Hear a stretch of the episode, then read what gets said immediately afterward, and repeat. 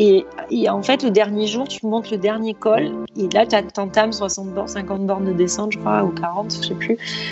Et tu vois le lac. Et là, tu comprends, en fait, d'abord, tu comprends que c'est fini. Et, tu comprends que ça fait 4 jours que tu es en montagne, que tu es déconnecté de tout, du Covid de merde, de, de, de, de ton boulot qui t'a viré. Et, et là, tu dis, putain, c'est fini. Mais j'ai... Et, là, t'as, vrai... et en fait, d'un coup, tu as les boules et tu te dis, mais non, non, non. En fait, tout ce moment, tu te dis, oh là là, il reste plus que 40 bornes, il reste plus que. Hein. Et là, tu arrives à ce moment-là, tu te dis, mais j'ai pas envie. Je, je veux pas rentrer. Tu sais, c'est comme quand il faut rentrer de vacances, quoi. Mais je veux pas rentrer. Moi, je, genre, euh, c'est des débutants qui ont des ampoules, tu vois. Sauf qu'évidemment, j'avais des ampoules, que je le sentais, mais que je me dis, mais ça sert à rien de faire crever des ampoules, tu vois. Bah voilà, je suis partie avec mes ampoules dans la descente. Euh, j'ai souffert, mais genre le martyr. Et si bien qu'à 3 km du stade, enfin, genre on était encore dans. J'avais plus de lumière, plus rien. Et là, je, je, voulais enlever mes chaussures. en fait, c'était dans ma tête, c'était terminé. Il n'y avait plus de course, j'en avais plus rien à foutre de la course. Et là, je me dis, à partir du moment où j'arrive sur le dur, j'appelle un Uber. Sauf qu'il n'y a pas Uber à l'arrivée. Et je ne vais pas à l'arrivée, tu vois. Et je me dis, je ne vais pas à l'arrivée, j'en ai rien à foutre. Ça m'a saoulée.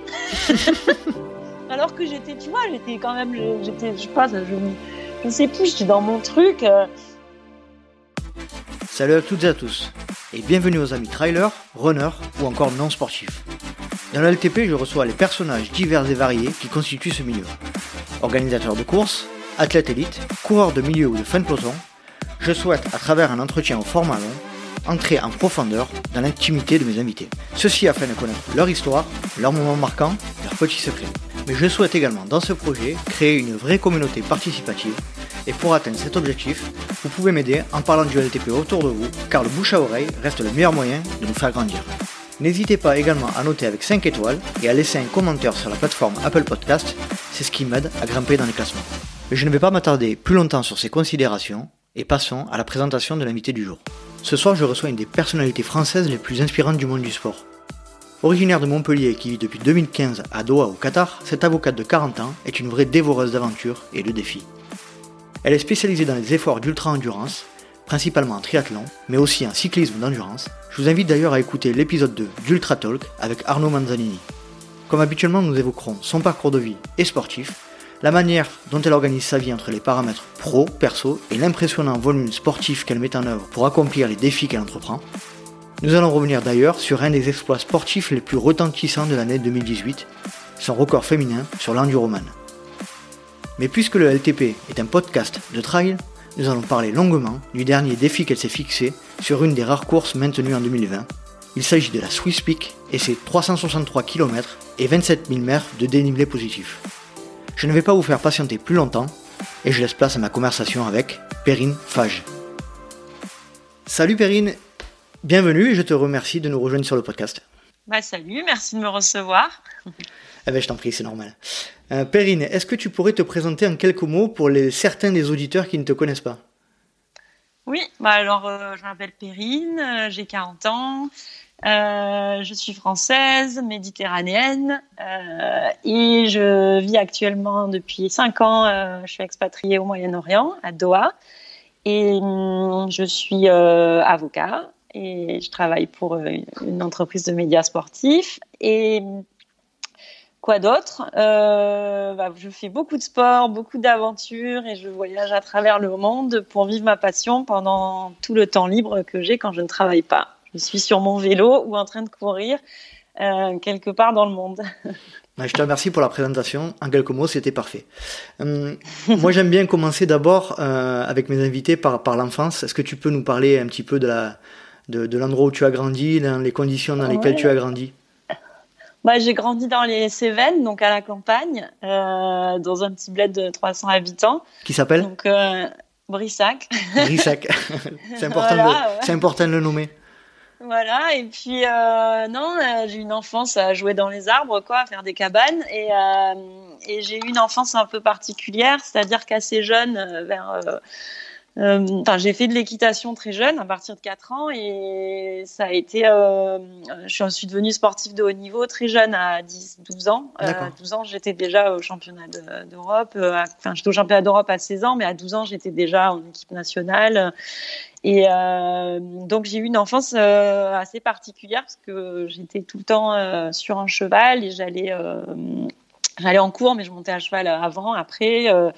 Et toute ma vie était faite pour ça. Donc jusqu'à, on va dire, jusqu'à mes 17 ans, 18 ans, j'étais jamais allée euh, au cinéma avec des amis, à une soirée ou quoi que ce soit. Euh, euh voilà, donc ça c'est ma vie, euh, mon enfance, enfin mon adolescence plutôt. Compète, compète, compète à fond. Compète à fond, compète à fond, et puis bah, avec dans les chevaux, avec l'animal. Hein, est-ce que tu, est-ce que tu peux nous, nous, détailler un petit peu la, les compétitions que tu faisais? C'était sur quelle, quelle quelle, quelle, pratique au niveau de l'équitation Alors, euh, j'ai pratiqué au début du dressage. Euh, donc ça, c'est quand j'étais très jeune à Poney. Euh, donc là, j'ai fait beaucoup de donc beaucoup de compétitions nationales. J'ai été en équipe de France, au championnat d'Europe.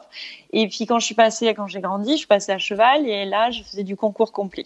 Voilà. Et donc jusqu'à mes années juniors. Et puis et puis tout s'est arrêté le jour où j'ai raté le bac. Parce que là, mes parents, ils ont dit c'est fini.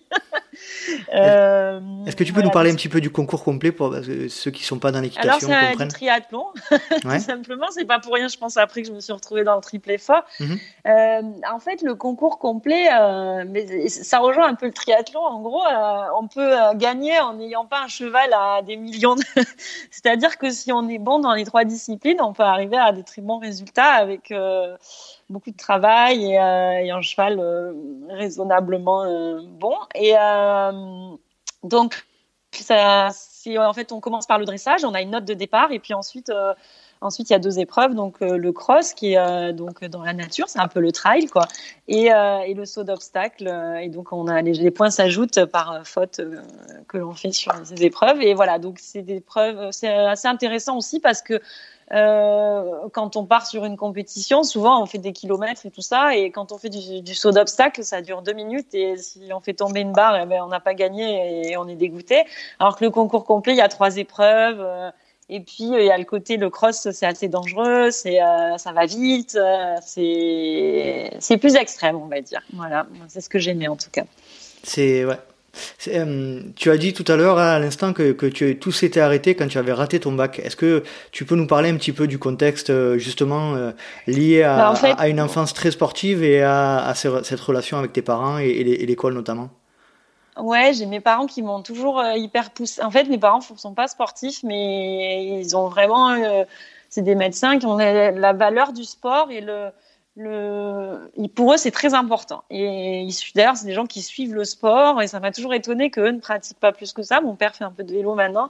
Euh, mais ma mère faisait du cheval aussi, mais euh, bizarrement, ils nous ont quand même toujours encouragé à faire du sport. Après, quand ça a pris des proportions un peu énormes, euh, c'est-à-dire que quand je commence, quand tu commences à aller monter à cheval avant les cours, entre midi et deux, et le soir, alors que t'es pas en sport-études, euh, bon déjà c'est un, un, peu moins normal. et euh, tous tes week-ends t'es en compétition. Ma mère, elle m'a mis en cachette pour pas trop le dire à mon père, et puis forcément, bah j'ai raté le bac, quoi, tu vois. Et, et en fait, après le bac, euh, je devais partir travailler en Angleterre euh, chez un grand cavalier de concours complet. Et j'avais été acceptée là-bas. Et mes parents avaient accepté que je fasse pas d'études, en fait, que je fasse ma vie là-dedans. Enfin, en tout mhm. cas, que j'aille un an voir si ça me plaisait ou pas de travailler dedans, de devenir professionnelle. Et c'est fou quand même que des parents euh, laissent son enfant faire ça. Et parce que moi, je sais pas si j'aurais, si j'ai des enfants un jour, si je les laisserai faire un sur les études supérieures, j'en sais rien. Bref, toujours est-il que le, le deal, c'était toujours que j'ai le bac et je l'ai raté. Donc, j'ai été punie pendant un an. Je n'ai plus fait d'équitation pendant un an une fois que j'ai eu mon bac, je suis partie aux États-Unis puisque du coup j'étais, euh, je voulais partir loin et au lieu d'aller chez le grand cavalier de concours complet en Angleterre, euh, je suis partie euh, aux États-Unis parce que c'était plus loin. c'était et en fait je suis allée là-bas et ça m'a ouvert l'esprit en me disant en fait je crois que j'ai pas envie de, vivre du cheval toute ma vie, j'ai envie de voyager, de voir d'autres choses et, et je me suis inscrite à la fac de droit. Voilà. Et, j'ai arrêté le cheval petit à hmm. petit. En fait, euh, j'ai repris, mais euh, je, montais, je faisais des concours de jeunes chevaux. Donc, c'est-à-dire que là, je montais des jeunes chevaux et Euh, c'est des compétitions qui sont différentes, plus avec des cavaliers plus expérimentés. C'est en semaine, c'est une autre ambiance. Et puis après, j'ai arrêté petit à petit. Je me suis mis dans les études. Tu, en as, tu en as fait de, de l'équitation aux États-Unis ou pas du tout? Bah, pendant trois mois, j'ai travaillé là-bas euh, et je suis rentrée en fait euh, ouais, en octobre. J'ai fait la rentrée tardivement. Je suis bah, trois mois et demi, ouais, trois, et je suis rentrée à, non trois mois parce que j'avais réalisé à trois mois. Euh, je suis rentrée euh, pour faire ma rentrée à la fac de droit. Et ça, ça va, ça va, ça va faire une, une transition sur ce qu'on va dire après. Mais tu, tu sentais avant qu'il y avait un, un, besoin de voyager, d'aller voir ailleurs? Ça faisait longtemps que tu y pensais ou non Pas du tout? Non, moi, ma vie c'était les chevaux. C'était que ça. Et jamais ça m'a traversé l'esprit. Euh, tu vas me dire, ça m'a traversé l'esprit puisque j'ai voulu aller aux États-Unis et pas en Angleterre parce que je voulais aller plus loin, parce que je voulais m'éloigner de tout ça. J'avais été tellement, mal vécu de pas monter pendant un an que j'ai voulu, c'était un peu ma rébellion. Euh, je sais pas, peut-être qu'il y avait ça derrière, cette volonté d'aller un peu plus loin que que finalement j'avais une enfance enfermée quelque part, euh, même si elle a été elle a été différente quoi. Donc je sais pas. En tout cas euh, tourner la page tourner la page de cette euh, de cette partie là en tout cas ce qui est, ce qui est extraordinaire et la chance que j'ai eue c'est que c'est un choix que j'ai fait moi. Mhm. euh, personne n'y a poussé. Et du coup il y a aucun regret aucune amertume. C'est vrai que je vois les copains de l'équipe de France quand on était euh, petits qui sont maintenant en JO j'ai aucune rancœur amertume ou quoi que ce soit. C'est un choix que j'ai fait et je sais que vivre euh, dans le cheval et dans les chevaux, c'est quelque chose qu'on dédie toute sa vie. C'est-à-dire que si, bon, c'est tous les sportifs de haut niveau, mais je pense que quand tu es dans le cheval, c'est encore plus particulier. Tu peux, tu pars pas en vacances à des chevaux. Tu vois ce mhm. que je veux dire? tu, mhm. tu, restes avec tes chevaux. Tu peux pas laisser tes chevaux pendant 15 jours. C'est ça, c'est encore plus, c'est différent, tu vois, des autres sports. Et voilà, donc, euh, c'est un choix. Je l'ai fait. Euh, je ne regrette pas. Ça te manque Ça m'a manqué un moment. quand je suis partie vivre travailler à Paris, j'ai remonté un petit, je suis remontée un peu à cheval. J'ai pas du tout trouvé une structure qui m'allait. J'ai fait un peu de polo à un moment euh, en Argentine et tout ça, mais non, ça me manque pas. Le contact avec l'animal me manque. Mhm. Euh, j'ai eu mon cheval pendant longtemps, ma mère s'en occupait, donc j'allais le voir, mais euh, non, c'est une page qui est tournée. Ouais. Sans regret. Non. Tu nous as parlé euh, de tes parents. Euh, tu, avais des, tu as des frères et des sœurs? Ouais, j'ai une sœur, ouais, une qui est plus grande, euh, voilà, qui fait aussi pas mal de sport, dans, dans, des mesures plus raisonnables que moi, mais qui aime bien aussi, qui court. c'est pas mieux au triathlon encore, j'essaie de la pousser. et la relation avec elle, tu peux nous en dire quelques mots? Bah, elle m'aide. Euh, alors, on a une relation assez euh, conflictuelle, je dirais. On est très différentes. Mhm. Mais par contre, elle, elle est venue euh, plusieurs fois. Elle m'encourage énormément dans ma pratique sportive. Elle est venue m'assister sur le Norseman et, et sur la TDS à, Chamonix. Et elle, est super efficace et c'est une assistance au top. Et donc, j'espère qu'elle reviendra pour l'UTMB l'an prochain. on va glisser légèrement euh, vers euh, ce qui compose euh, une grosse partie de ta vie aujourd'hui, c'est l'aspect professionnel. tu es avocate? Alors tu as dit tu as dit avocat tout à l'heure. Alors je sais pas si on dit avocate ou pas. Bah, moi je j'aime pas féminiser. T'aimes pas féminiser. Non mais ouais. Donc moi je dis avocat mais je... ouais. Donc on peut dire les deux. Tu es avocat. Est-ce que tu peux nous expliquer un petit peu dans les grandes lignes ta formation et puis tes premiers pas de, dans ce dans ce métier-là? Bah, du coup, moi, j'ai donc j'étais à la fac euh, à Montpellier. J'ai eu donc des envies de voyager euh, très vite. Euh, j'ai fait un an en Espagne, un an au Canada. après, je suis rentrée en doctorat parce que j'aime bien aller au bout des choses. Donc, j'ai fait des études dans les droits de l'homme. je voulais sauver le monde. Et puis, malheureusement, j'ai pas réussi à intégrer des institutions internationales. Alors, du coup, je me suis lancée dans un doctorat. Et euh, pendant mon doctorat, j'ai fait beaucoup de voyages parce que j'avais du temps. Euh, et après, euh, je me suis tournée vers la profession d'avocat. Euh, je suis partie vivre à Paris. Et là, j'ai travaillé euh, dans des gros cabinets américains euh, comme une folle, comme une dingue. Et au bout de cinq ans, j'ai explosé. Enfin, sept ans en tout avec les stages, j'ai explosé. je ne sais pas ce que je voulais faire. Je et je suis partie, je me suis, j'ai voulu faire autre chose. J'ai réfléchi à une autre, voie professionnelle pendant quelques mois. À ce point? Et puis, ouais, ouais, ouais. Et puis, en fait, j'ai pas trouvé. En fait, je pense que les gens aujourd'hui qui changent de vie, qui disent ah, euh, oui, mais non, mais on, il faut pas s'attacher à l'argent, il faut pas aller se faire un boulot qu'on n'aime pas. Euh, je suis totalement en phase avec ça. Maintenant, je pense qu'on peut pas tout plaquer si on n'a pas un projet professionnel ou une passion derrière. Oh que oui. Exactement. Et moi, ça m'est arrivé. J'ai. En fait, ce qui s'est passé, c'est très simple. Hein, j'en, pouvais plus parce que c'était vraiment. Euh... En fait, je voyais pas de, d'issue après. Euh... En fait, je me voyais pas euh, associée et je me voyais pas avocate collaboratrice à l'âge que j'ai aujourd'hui, à 40 ans. Donc, du coup, je voilà. Donc ça, c'était, j'arrivais plus à me, me, projeter. Et un jour, je me rappelle, euh, bon, j'étais dans une structure où j'étais quand même assez confortable et, et j'ai dû changer de structure parce que la structure a fermé. Euh, et je me suis retrouvée euh, dans un cabinet chez un, un, associé complètement fou. Bon, comme il y en a, hein, j'ai eu des, on travaille avec des, des, des professionnels un peu particuliers dans ce métier, parfois, pas tous. Euh, et là, je suis tombée sur un fou furieux et je, revenais euh, de, de, 15 jours euh, en Papouasie. Je venais d'aller plonger avec les Rémanta. J'arrive, comme je fais souvent, je prends ma douche, je vais direct au bureau en atterrissant de l'aéroport. Et là, le mec, il, commence à jeter des codes civils sur la gueule de ma collaboratrice à côté. Et moi, il m'attrape par le bras. Et là, il m'a touché en fait. Et là, je me suis dit, alors, alors on n'avait rien fait, on n'avait pas rangé les classeurs, j'en sais rien. Peu importe. Et là, je me suis dit, qu'est-ce que tu fais ici? Qu'est-ce que tu peux encore changer de structure? Là, ça faisait pas très longtemps que j'étais là. Avant, j'avais été avec des gens très bien, mais c'était pas la question. C'était pas, c'est pas juste ça. Ça a juste été le déclic.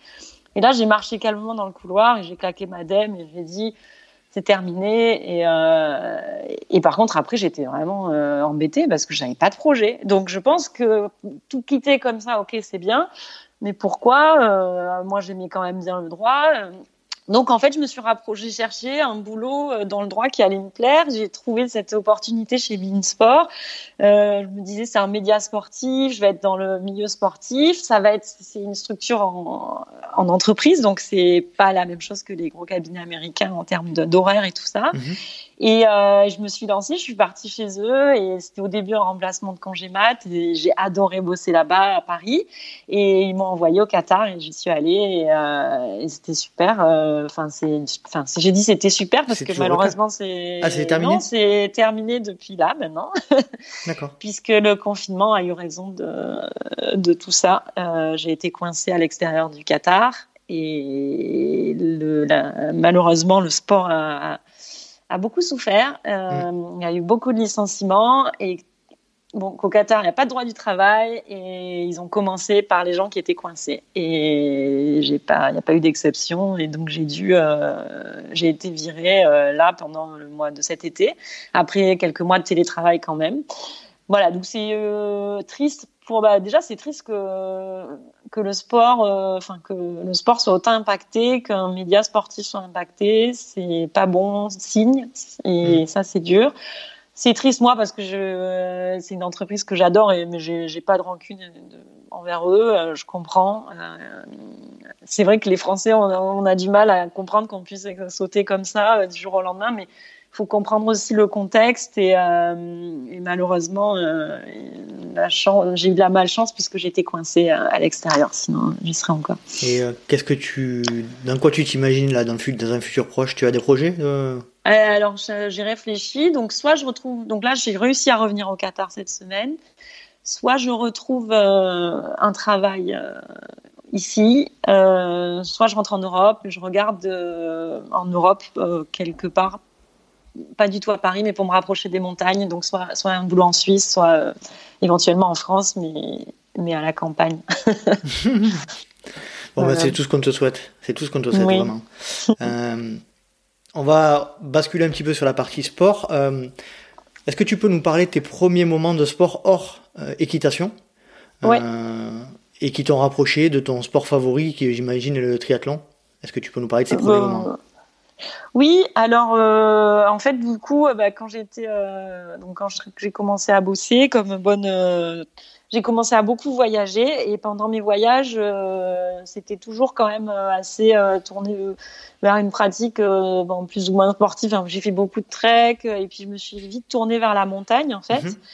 Et j'ai grimpé un sommet, puis deux, puis trois. Et, et je me suis rendu compte qu'il fallait être un peu quand même un peu plus fit si je voulais monter un 7000 et et, et, et, puis la trentaine arrivait et, et, je me suis inscrite à une salle de sport. Et puis j'avais des collègues qui faisaient du, des marathons. Et et puis là, euh, je me suis, je suis allée voir le marathon et j'ai trouvé ça extraordinaire en fait. Et euh, lequel? Moi, euh, Paris. Euh, en fait, euh, moi, pour moi, le marathon, ça me parlait pas du tout. C'était quelque chose qui était inaccessible. Et ce que j'ai aimé en fait, c'est que mes collègues et une de mes meilleures amies j'ai aimé leur prépa parce que moi, je, comme j'ai fait du sport à haut niveau, j'adore la rigueur, la mhm. préparation, bosser pour arriver à un résultat, réussir. Et, et bon, euh, voilà, et, je me dis, mais pourquoi elle se prépare autant euh, C'est fou, quoi. Euh. et puis, puis j'ai compris, j'ai trouvé ça beau, les sacrifices qu'elle faisait. elle ne buvait pas la semaine et tout, je trouvais, parce que nous, on sortait beaucoup et tout. Et non, elle préparait leur marathon. Et, je me disais, mais pourquoi tu fais ça à 30 ans? Tu vas pas gagner ton marathon À quoi ça sert? Et puis, je suis allée voir et j'ai compris ce que c'était. Enfin, j'ai compris, j'ai vu en tout cas toute l'émotion qui se dégageait. Euh, du premier au dernier, tout le monde est là pour une raison différente et avec euh, ses valises et, et, son passé. J'ai trouvé ça incroyable. Ça t'a touché ça m'a beaucoup touché. Et là, je me suis dit bon, moi, je déteste courir. Je crois que j'ai pas acheté de basket pour courir depuis le, bac français, le bac, du, le bac, mais c'est pas grave. Euh, je vais me mettre à courir et, et, l'année prochaine, je suis sur la, la ligne de départ. Voilà. Donc ça s'est fait comme ça. Euh, voilà, ça s'est fait comme ça. Et puis non, en fait aussi dans ma tête, j'avais déjà, je m'étais déjà inscrite à la salle pour euh, pour me remettre un peu bien en forme euh, pour pour pour grimper quoi et pour aller dans l'été. J'ai fait le Mont Blanc, j'ai fait j'avais voilà des projets de trek, j'ai fait des treks et voilà j'avais besoin d'être en forme, de retrouver une vie en fait un peu plus saine parce que c'est vrai qu'à Paris quand on bosse beaucoup, on a vite voilà, on, se retrouve vite à, travailler, boire des mhm. coups et, euh, et c'est tout quoi. Et, et, en fait, au final, moi, je me suis remis à, en me remettant en sport. Euh, voilà, à dormir mieux, à manger mieux, à prendre soin de moi. Et ça, pour resituer, ce premier marathon, tu es dans quelle période de, ta vie au niveau de la euh, professionnelle c'est à la période où tu en avais marre ou c'était avant? Ouais, ouais, ouais. C'est Non, c'était au milieu, on va dire. C'était au mhm. milieu mais c'était au milieu. Non, c'était au milieu, ouais. ouais, Et comment se passe dans, une, dans un cabinet où j'étais assez bien d'ailleurs. Ouais. Et comment se passe ce premier marathon alors, personnellement? Bah super bien, euh, super bien. Euh, voilà, euh, j'ai fait ma course et puis du coup j'en ai refait un six mois après et puis et puis après l'année d'après qu'est-ce que j'ai fait? Dans l'année d'après j'ai fait un peu plus de montagne. Et puis euh, voilà, donc ça j'ai fait Kilimanjaro, tout ça, mais ça c'est le début hein, des, des, trucs de montagne, mais je faisais aussi de la montagne dans les Alpes. Euh, et puis après, euh, je suis partie au Qatar.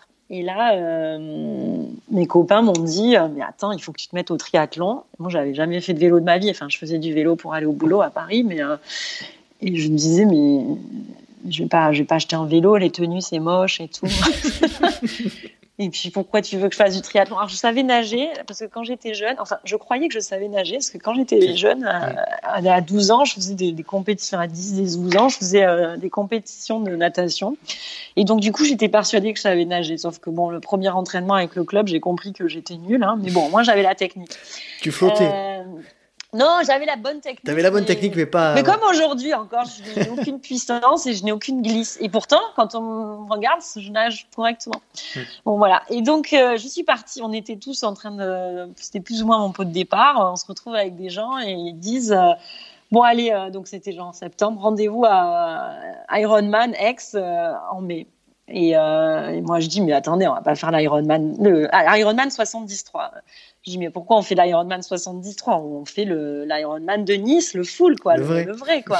Pas le half. et là, ils me disent, mais t'es complètement folle, t'as jamais fait de vélo. Je dis, mais attendez, regardez, le marathon, on a bien commencé par le marathon, on n'a pas commencé par un half. Donc, euh, et puis ils me disent, mais non, mais tu vas te blesser. Ça, c'est la phrase, mais tu vas te blesser. Donc bon, je dis rien. Je pars avec un vélo sous le bras à doigt. Et puis, bon, mon vélo reste enfermé dans, mon hôtel pendant un moment. Et puis, au bout de quelques mois, je me décide à l'ouvrir et à monter dessus. Et, là, je me dis, mais j'ai pas du tout. Moi, moi, si je me mets au vélo, j'ai envie de, de, faire un full marathon. Donc, euh, donc je sors avec mon vélo, je fais 30 km, je, je comprenais même pas comment changer les vitesses, je vais sur YouTube pour voir, euh, je tombe avec les cales de vélo. Euh. c'était en quelle année ça? Je me dis bah là c'était en 2015 et donc euh, je, je, me dis c'est bon, j'ai fait 30 bornes, c'est bon, c'est bon, je sais faire du vélo. Donc la semaine d'après, je, je pense que je vais m'inscrire à Nice. Mais vraiment la fille qui doute de rien quoi. Et du coup la semaine d'après, je pars, j'avais roulé deux fois 30 bornes. Hein je pars euh, avec euh, quatre bananes. Et je me dis là aujourd'hui je fais 180 et si j'ai réussi, je m'inscris à Nice. Euh, je pars, je fais 180, je fais trois hypoglycémies, je rentre de cette sortie qui a duré je sais pas combien d'heures la journée, je mange tout mon frigo et je dors pendant 24 heures. Et je m'inscris à Nice. Et puis là, j'ai pris un coach, je me suis entraînée parce qu'en fait, au Qatar, euh, moi, je suis partie seule, enfin avec mon vélo. Et au Qatar, euh, c'est un petit pays qui est tout petit et il n'y a pas grand-chose à faire. Et à part si on est en famille ou à part si on est très jeune et qu'on sort beaucoup, il n'y a vraiment rien à faire sauf du sport. Et donc, moi, euh, je me suis retrouvée dans un environnement, ben, en fait, que j'ai toujours rêvé d'avoir, c'est-à-dire J'allais au travail, mais le travail, c'est de 7h à 15h. Donc, à 15h, votre journée, elle est finie. Le soleil se lève à 4-5 h Donc, de toute façon, tout le monde est debout à 5 h Donc, on peut faire une activité sportive avant. Mhm. On se couche à 9 h du soir. Enfin, moi, ce que j'adore, quoi. Me lever tôt, me coucher tôt et avoir ma semaine organisée avec des cases pour mes entraînements et tout ça. J'ai pris un coach et tout. Alors, ça, j'adorais. Donc, euh, j'ai vécu, euh, je m'entraînais super bien, je me reposais bien et j'ai préparé euh, l'Ironman de Nice euh, que j'ai fait cinq mois après et qui s'est très bien passé. Quoi. Donc premier triathlon, l'Ironman bah, j'avais fait Aix quand même du coup comme ah t'avais fait ben, j'ai fait Aix du coup on était inscrits mais on n'avait pas nagé voilà ça s'était bien passé c'était du coup c'était la première fois aussi que je grimpais un col parce que au Qatar c'est que de l'autoroute plat plat plat, plat hein, donc euh, voilà, et puis ça s'est passé, et voilà, je, je veux dire, c'était sans histoire, et euh, j'ai mis 12 heures sur l'Ironman, ce qui est tout à fait correct. Euh, j'ai pas souffert, je me suis régalée. Euh, et voilà, et là, ça a été le début de. Bah là. J'allais te poser la question. quand, à un moment donné, tu t'es rendu compte que tu adorais les, les, les efforts d'ultra-endurance C'est à ce moment-là Tu te dis, ou c'est avant, tu le savais déjà? Bah pour moi, un Ironman, ce n'est pas de l'ultra, c'est après ça que c'est venu. Pour moi, un Ironman, c'est pas de l'ultra endurance, c'est du court. tout est, tout est relatif. voilà. Euh, par contre, c'est vrai que comme je suis pas, bah, comme, je veux dire, c'est quand même plus simple d'aller, de se faire, d'être plus performant quand on a on n'est pas tout jeune et qu'on n'est pas très rapide sur du long que sur du court. Donc, euh, pour, évidemment. Donc, euh, euh, en fait, ce qui était bien, c'est que quand même, j'avais, même si j'ai mis 12 heures et je suis pas arrivée dans les premiers, j'étais quand même dans le coup, j'étais dans le truc, euh, j'ai fait un bon, résultat euh, et je me sentais, je sentais que j'avais quand même de la marge de progression et que je pouvais arriver à faire un petit podium parce qu'il y avait quand même, je suis un peu compétitive et voilà, et je, je me disais, ah, allez, accroche-toi. Et puis voilà, donc ça faisait, donc ça c'était le premier, et puis donc euh, un, mois après celui-là, bah, je suis partie faire euh, l'Altriman qui est un truc, bah, j'ai fait le semi-Altriman mais qui est super dur dans les Pyrénées. Euh, avec un parcours vélo qui est complètement dingue, alors que j'avais jamais grimpé un col de ma vie. Donc je fais le semi-Altriman. Deux mois après, je fais, parce que j'aimais la montagne. Donc moi, je mhm. voulais aller faire du vélo dans la montagne, mais sauf que je pouvais jamais m'entraîner en montagne. Pareil, je fais l'Evergreen, le demi-Evergreen. Je gagne ma catégorie. Bon, on n'était pas beaucoup, hein, mais bon, voilà. Euh, L'Evergreen, tu peux, tu peux, tu peux préciser c'est où c'est? Evergreen, c'est bon. Pareil, là, j'étais sur le semi, mais ça faisait ça faisait huit mois que je faisais du vélo. Hein. Mhm. Evergreen, c'est génial. C'est un triathlon, euh, mais Altriman aussi. Hein. Fait, ce sont des triathlons extrêmes. Extrêmes pourquoi? Parce qu'il y a un très très fort dénivelé et parce que la partie course à pied, euh, donc c'est, je veux dire, le plus, plus gros dénivelé d'un Ironman, brandé Ironman, c'est doit être 2800 mètres ou en 2005 en Zarote, je crois, je sais hmm. pas. Euh, Altriman, on est sur du 5000. Hein, et puis c'est de la vraie montagne. Quoi. Mhm. Euh, Evergreen, je l'ai fait par contre le full l'année dernière, c'est 5005 le vélo, c'est tout l'école des Alpes. C'est un truc de malade. Si tu passes la journée, tu as pour 24 heures de faire le truc. Euh, et après, tu pars sur un trail avec du dénivelé. Euh, donc, tu vois, c'est, on, parle de soi-disant le Norseman, la course la plus dure au monde. Je peux dire qu'il y en a, il y a des triathlons qui sont vraiment plus, plus durs. Mais bref, du coup, voilà, donc je fais les Evergreen. Et puis, juste après, je refais un Ironman en Malaisie. Là, je touche le podium et tout. Et puis, donc, tout ça la même, la, même année de, de, moins d'un an de vélo. Euh, et puis, ça a continué. La deuxième année, euh, pareil. Euh, là, là je, je me fais un Ironman tous les mois, euh, half ou full. Euh, j'adore ça. Euh, et puis, euh, je fais aussi. alors, je me suis un peu essayée parce que j'essaie de, de, faire des choses différentes. Je suis assez curieuse, tu vois. Donc, je me suis essayée au cyclisme. alors là, comme moi, je suis triathlète et que je ne roule jamais en groupe, mhm. je suis allée faire une course UCI amateur, donc pour me qualifier parce que les championnats du monde étaient en France. Donc, je me suis dit, ah, si t'es qualifié au championnat du monde amateur, tu verras tes parents, ils viendront. Mon père, il aime bien le vélo. Et là, je me retrouve à Singapour euh, enfin Bintan à côté de Singapour, euh, à faire une course. Et, en fait, euh, moi, le cyclisme, je sais pas rester dans un, dans un groupe, je connais pas les tactiques, les stratégies, et là, je me retrouve avec les filles en train de me faire la guerre. et puis, je me fais évidemment jeter du peloton très rapidement. J'essaie de remonter impossible. Et là, il arrive un énorme orage, tempête. Et puis bah moi, euh, je continue quoi, je continue ma course et tout, et je me rends compte vers la fin que le, le peloton il est juste devant. Et, j'ai réussi à les raccrocher et j'arrive à finir quatrième et à prendre ma qualif pour le championnat du monde. Donc j'étais trop contente. Mais j'aurais jamais eu ça s'il n'y avait pas eu la tempête, hein, évidemment. Et, euh, et puis au championnat du monde, je me retrouve, euh, bah, je crois que j'ai été lanterne rouge ou avant-dernière, un truc comme ça. Parce que pour le coup, à Albi, là, il y a un niveau de malade, c'est des anciennes pros et tout ça. Mhm. Mais c'est sympa comme expérience. bon, si j'avais pu rester un peu plus en groupe, ça aurait été bien. Mais moi, j'adore le vélo, si tu veux. Euh, quand j'ai commencé le vélo, ça a été la révélation. Euh, je, je, je, je, me, je, me, suis dit, putain, ça, je, vais faire ça toute ma vie. Tu sais, c'est comme le jour où j'ai fait ma première plongée. Mais pourquoi? Du coup, j'ai vu mon premier opéra ou mon premier ballet. Mais pourquoi? J'ai attendu d'avoir 30 ans pour connaître ça, quoi, tu vois? Mhm. D'accord. Et j'ai l'impression que toute ma vie, ça aurait dû être là, le vélo, tu vois? Et, ça, et quand j'aurai 100 ans, je ferai du vélo, tu vois? C'est ça fait partie de ma vie aujourd'hui. Je, je voyage jamais sans avoir un vélo avec moi. Euh, là, on est parti la dernière fois avec Steven faire. Euh, mais où on était? Bah, Faire euh, l'UTMB en off. À un moment, on dort, on se réveille. Je fais putain, ils sont où les vélos? Parce qu'on a toujours les vélos avec nous. Mhm. je, vais au restaurant quand je suis en aventure ou je vais manger à un refuge. Je suis là, putain, ils sont où les vélos? Et non, tu fais du trail là, t'as pas de vélo. c'est mon euh, c'est mon accessoire, c'est mon nouveau sac à main, tu vois. C'est ton sac à main, c'est clair. Ouais.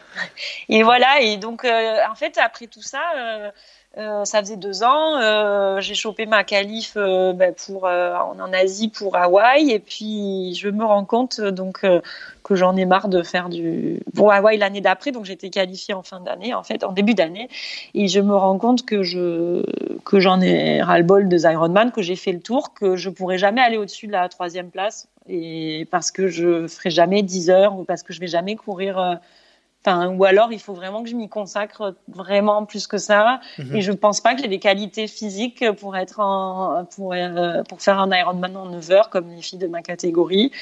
Donc je, je pense que j'ai atteint ma limite par rapport à l'entraînement que moi je veux fournir et je pense aussi par ma physiologie. J'en sais rien. En même temps, j'ai jamais pu se pousser, mais en tout cas, j'avais pas envie de, d'essayer plus. Mais et là, je cherche un peu le défi euh, le plus fou à faire je cherche sur internet et je tombe sur l'enduroman et euh, alors, je pour justement faire du plus long. Je te, alors je te coupe, je vais justement c'est, parfait comme transition parce que euh, je voulais je voulais quand même qu'on en parle. Alors même si mon podcast est un podcast de trail, euh, là il faut quand même absolument oui, qu'on revienne. Ouais, tu couperas. Non non, je couperai pas du tout, absolument pas. Euh, ça fait partie de ton historique sportif, donc c'est parfait. Par contre, ce que tu as fait en 2018, il faut absolument qu'on en parle. Je vais je vais présenter un petit peu le le bousin là que tu as fait. Euh, donc ça commence. Donc ça, donc c'est en gros l'enduroman, c'est le euh, ce qu'ils ce qu'ils appellent le arch to arch, si je dis pas de bêtises, arch to arc. Arch to arc, oui. C'est euh, départ de Marble Arch à Londres pour arriver à l'arc de Triomphe à Paris. Donc tu as 140 140 km de course à pied jusqu'à Douvres. Oui. Ensuite tu, tu enchaînes une traversée de la Manche à la nage. La distance la plus courte c'est théoriquement 33 30 3,8 km, mais bon, je pense que tu, vas, tu vas nous expliquer un peu. non, tu, verras, tu verras que c'est pas de ça que j'ai nagé. Et tu termines, si on peut appeler ça terminé, par une course de vélo de 289,7 km de Calais jusqu'à l'Arc de Triomphe. Alors, tu as réalisé en 2018 le meilleur temps euh, féminin. Vous êtes une trentaine, une grosse trentaine à, avoir réussi euh, l'épreuve en solo. Est-ce que tu peux euh, nous retracer un peu le, film de, cet exploit? Déjà, tu en as un petit peu parlé, mais les, raisons qui t'ont poussé à faire ce, à faire cette course. Je pense que c'est des très mauvaises raisons, avec du recul. c'est l'ego, le je pense, alors peut-être, j'en ai discuté avec Cécile Bertin la dernière fois, elle me dit, mais tu voulais peut-être trouver tes limites. Oui, mais je pense qu'il y avait quelque chose de prouver à des gens, prouver à, tu sais, le triathlon, c'est pas, c'est un milieu qui est sympa. À chaque course, j'ai rencontré des gens, mais c'est un milieu qui est très critique et, bon, il y a un peu de ça aussi parfois en trail. Hein. critique beaucoup euh, et, et, je sais pas, je pense que j'avais besoin, je sais pas, c'est un mélange de choses, mais en tout cas, je cherche, quand tu cherches à faire le truc le plus dur, c'est pas très sain normalement. Enfin, tu mhm. vois, je sais pas. Euh, je, je, je dis ça avec du recul et tout. Bon, moi, ma démarche, euh, c'était de sortir un peu du cadre Ironman.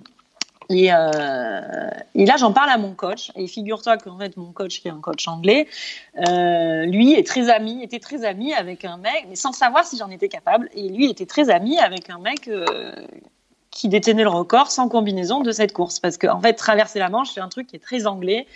Et le, finalement, l'enduroman, à part euh, Cyril Blanchard, il y avait très peu de Français euh, qui l'avaient fait ou tenté. C'était peu connu en France avant euh, Marine Leleu. 2003. Et, la, création, me semble. Hein. Le, le premier, 2003. Hein, oui, je crois, ouais, c'est mmh. possible. Ouais. Mais c'était connu. Je ne sais pas comment Cyril lui a connu ça, j'en je, sais rien, mais euh, moi, je l'avais quand même lu dans Le Parisien, son exploit, mais c'est pas du tout par Cyril Blanchard que j'ai connu l'enduroman. C'est en cherchant sur Internet, en discutant avec mon coach.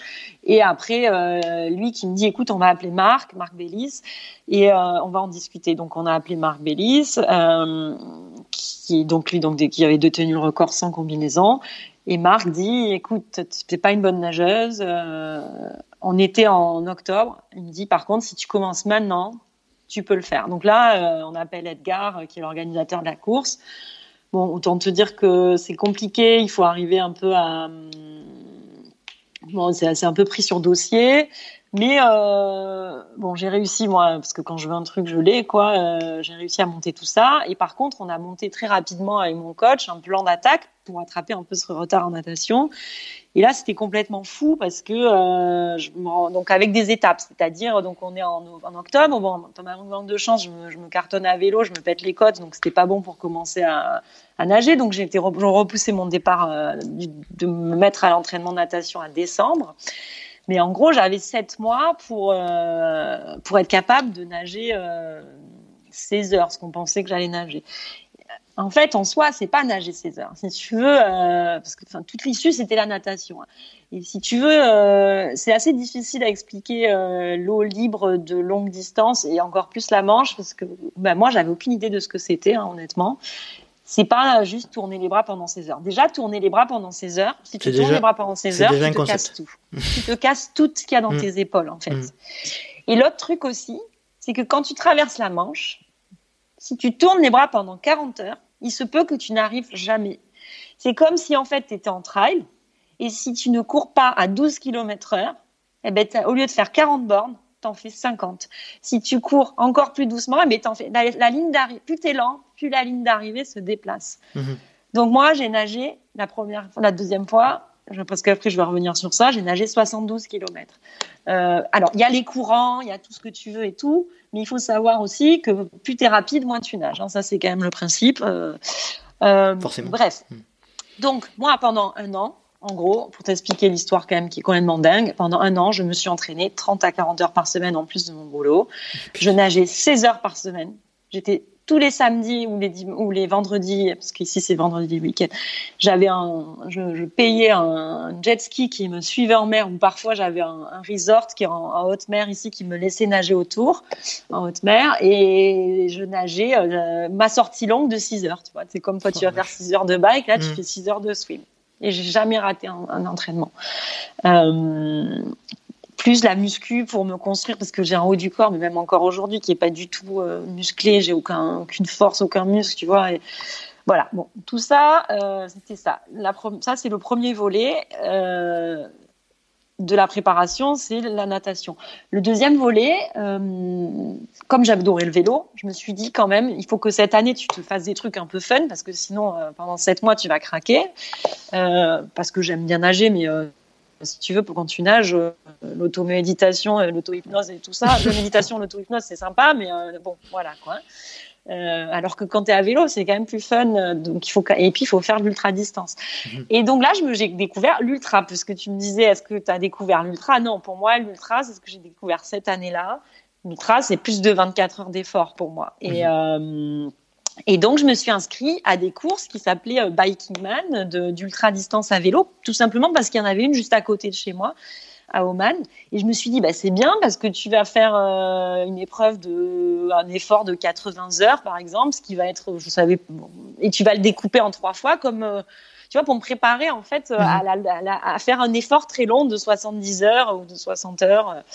Voilà. Et donc là, j'ai découvert l'ultracyclisme. Écoute, j'ai adoré ça. C'était la révélation. pourquoi? Parce que j'ai découvert, je pense, que je pouvais rouler seule en autonomie n'importe où dans, un pays que je ne connais pas. Enfin, Oman, je connaissais, mais bon. Euh, et là, ça a été vraiment la révélation pour moi. Et puis, une autre révélation aussi, c'est qu'en fait, il existe des courses de très longue durée et que, en fait, bah, du coup, moi, euh, comme euh, je suis assez forte dans les efforts prolongés, parce que c'est vrai que les efforts extrêmes, j'ai vécu, enfin, j'ai fait quand même des expéditions en montagne et tout, et, je sais que je suis résistante aux longs efforts, que je manage assez bien le manque de sommeil et tout ça. Mhm. Et, et, du coup, je me suis dit, putain, en fait, même si je suis pas la plus rapide des cyclistes, euh, je peux quand même faire un truc là-dedans. Et puis, en fait, euh, voilà, tu te dis, en fait, au début, tu te dis, mhm. c'est trop long pour, c'est pas une course, c'est une balade. Mhm. Et en fait, non, tu te prends au jeu. C'est une autre course, une autre forme de course.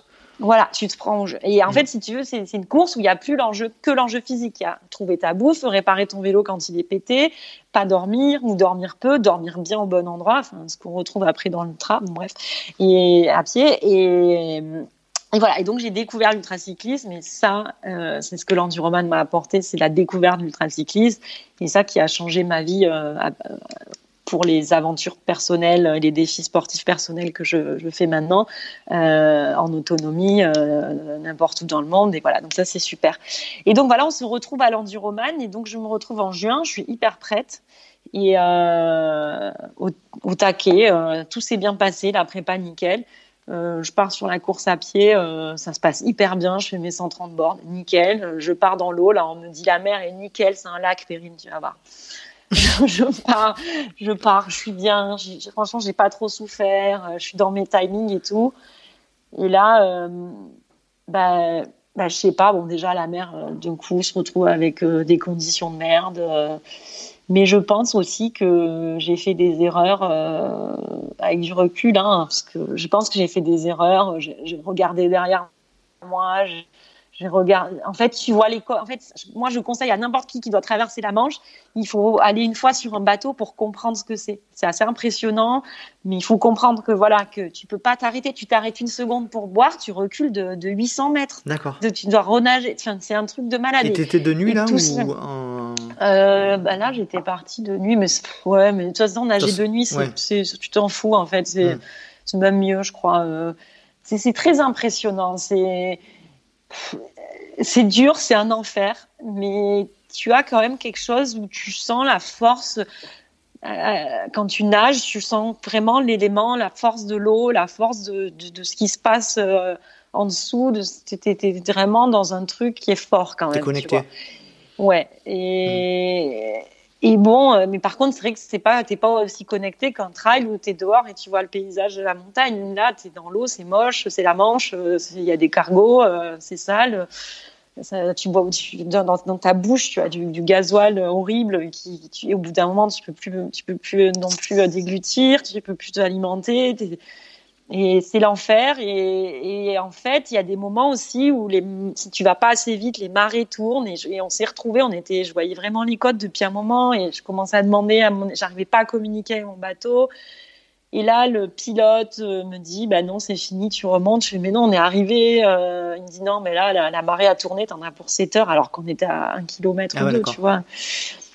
Et bon, j'ai pas trop compris. Je crois que, bon, je vais pas revenir trop non plus là-dessus parce qu'il y a pas mal de, choses, mais là tu dis, tu remontes sur le bateau et là tu te dis putain c'est fini, j'ai dépensé je sais pas combien d'argent, mais surtout euh, je me suis entraînée comme un porc pendant un an, j'ai tout sacrifié. Il y a mon père qui m'attend à Calais avec les vélos. Je fais quoi, tu vois? Je suis sur le bateau avec mon coach et mes meilleurs potes. Je fais quoi? Et là je dis est-ce que je peux aller à Paris à vélo, tu vois, pour finir? Mhm. ils, me disent euh, ben ouais. Et donc j'arrive à Paris à vélo et c'est fini. Euh, et tout le monde me dit t'as réussi et tout, mais moi j'étais là, j'ai rien réussi du tout. Euh, il manque euh, un kilomètre, tu vois, un kilomètre cinq, un kilomètre. Et bon, et tout le monde me dit mais tu referas l'année prochaine et tout. Et là moi hors de question de refaire ça l'année prochaine. Je me retape pas une année déjà à faire la même chose et je me retape pas une année à nager comme une tarée et refaire toujours la même chose j'aime pas, tu vois. Et puis, euh, et puis, je discute avec une fille parce que tu sais, quand tu pars pour traverser la Manche, tu as d'autres bateaux qui partent en même temps, qui font d'autres traversées. Il y avait des gens qui faisaient que la traversée, mhm. qui sont des vrais nageurs d'eau libre, qui eux traversent en maillot de bain, parce que moi j'étais en combinaison. Il faut, savoir que la vraie traversée de la Manche, c'est en maillot. Et, et je vois cette fille, elle me contacte, elle me dit écoute, moi aussi j'ai échoué ce jour-là, conditions de merde et tout. Euh, je reste à Douvres tant qu'on traverse pas. Je cherche un nouveau bateau parce que c'est difficile d'avoir des bateaux. Et donc, euh, je lui dis, mais attends, euh, moi, je euh, reste à Douvres. Et je lui dis, bon, ben déjà, moi, j'ai un boulot, là, je peux pas rester à Douvres. Et puis surtout, je viens de me taper 70 heures d'épreuve, quoi. Moi, toi, t'as pas couru 140 bornes et elle mhm. derrière. Euh, elle me dit, écoute, il y a des, on est en juin, là, tu auras un bateau en août. Et là, je réfléchis, je me dis, putain, en fait, elle a raison, je vais me reposer pendant un mois, je vais pas perdre.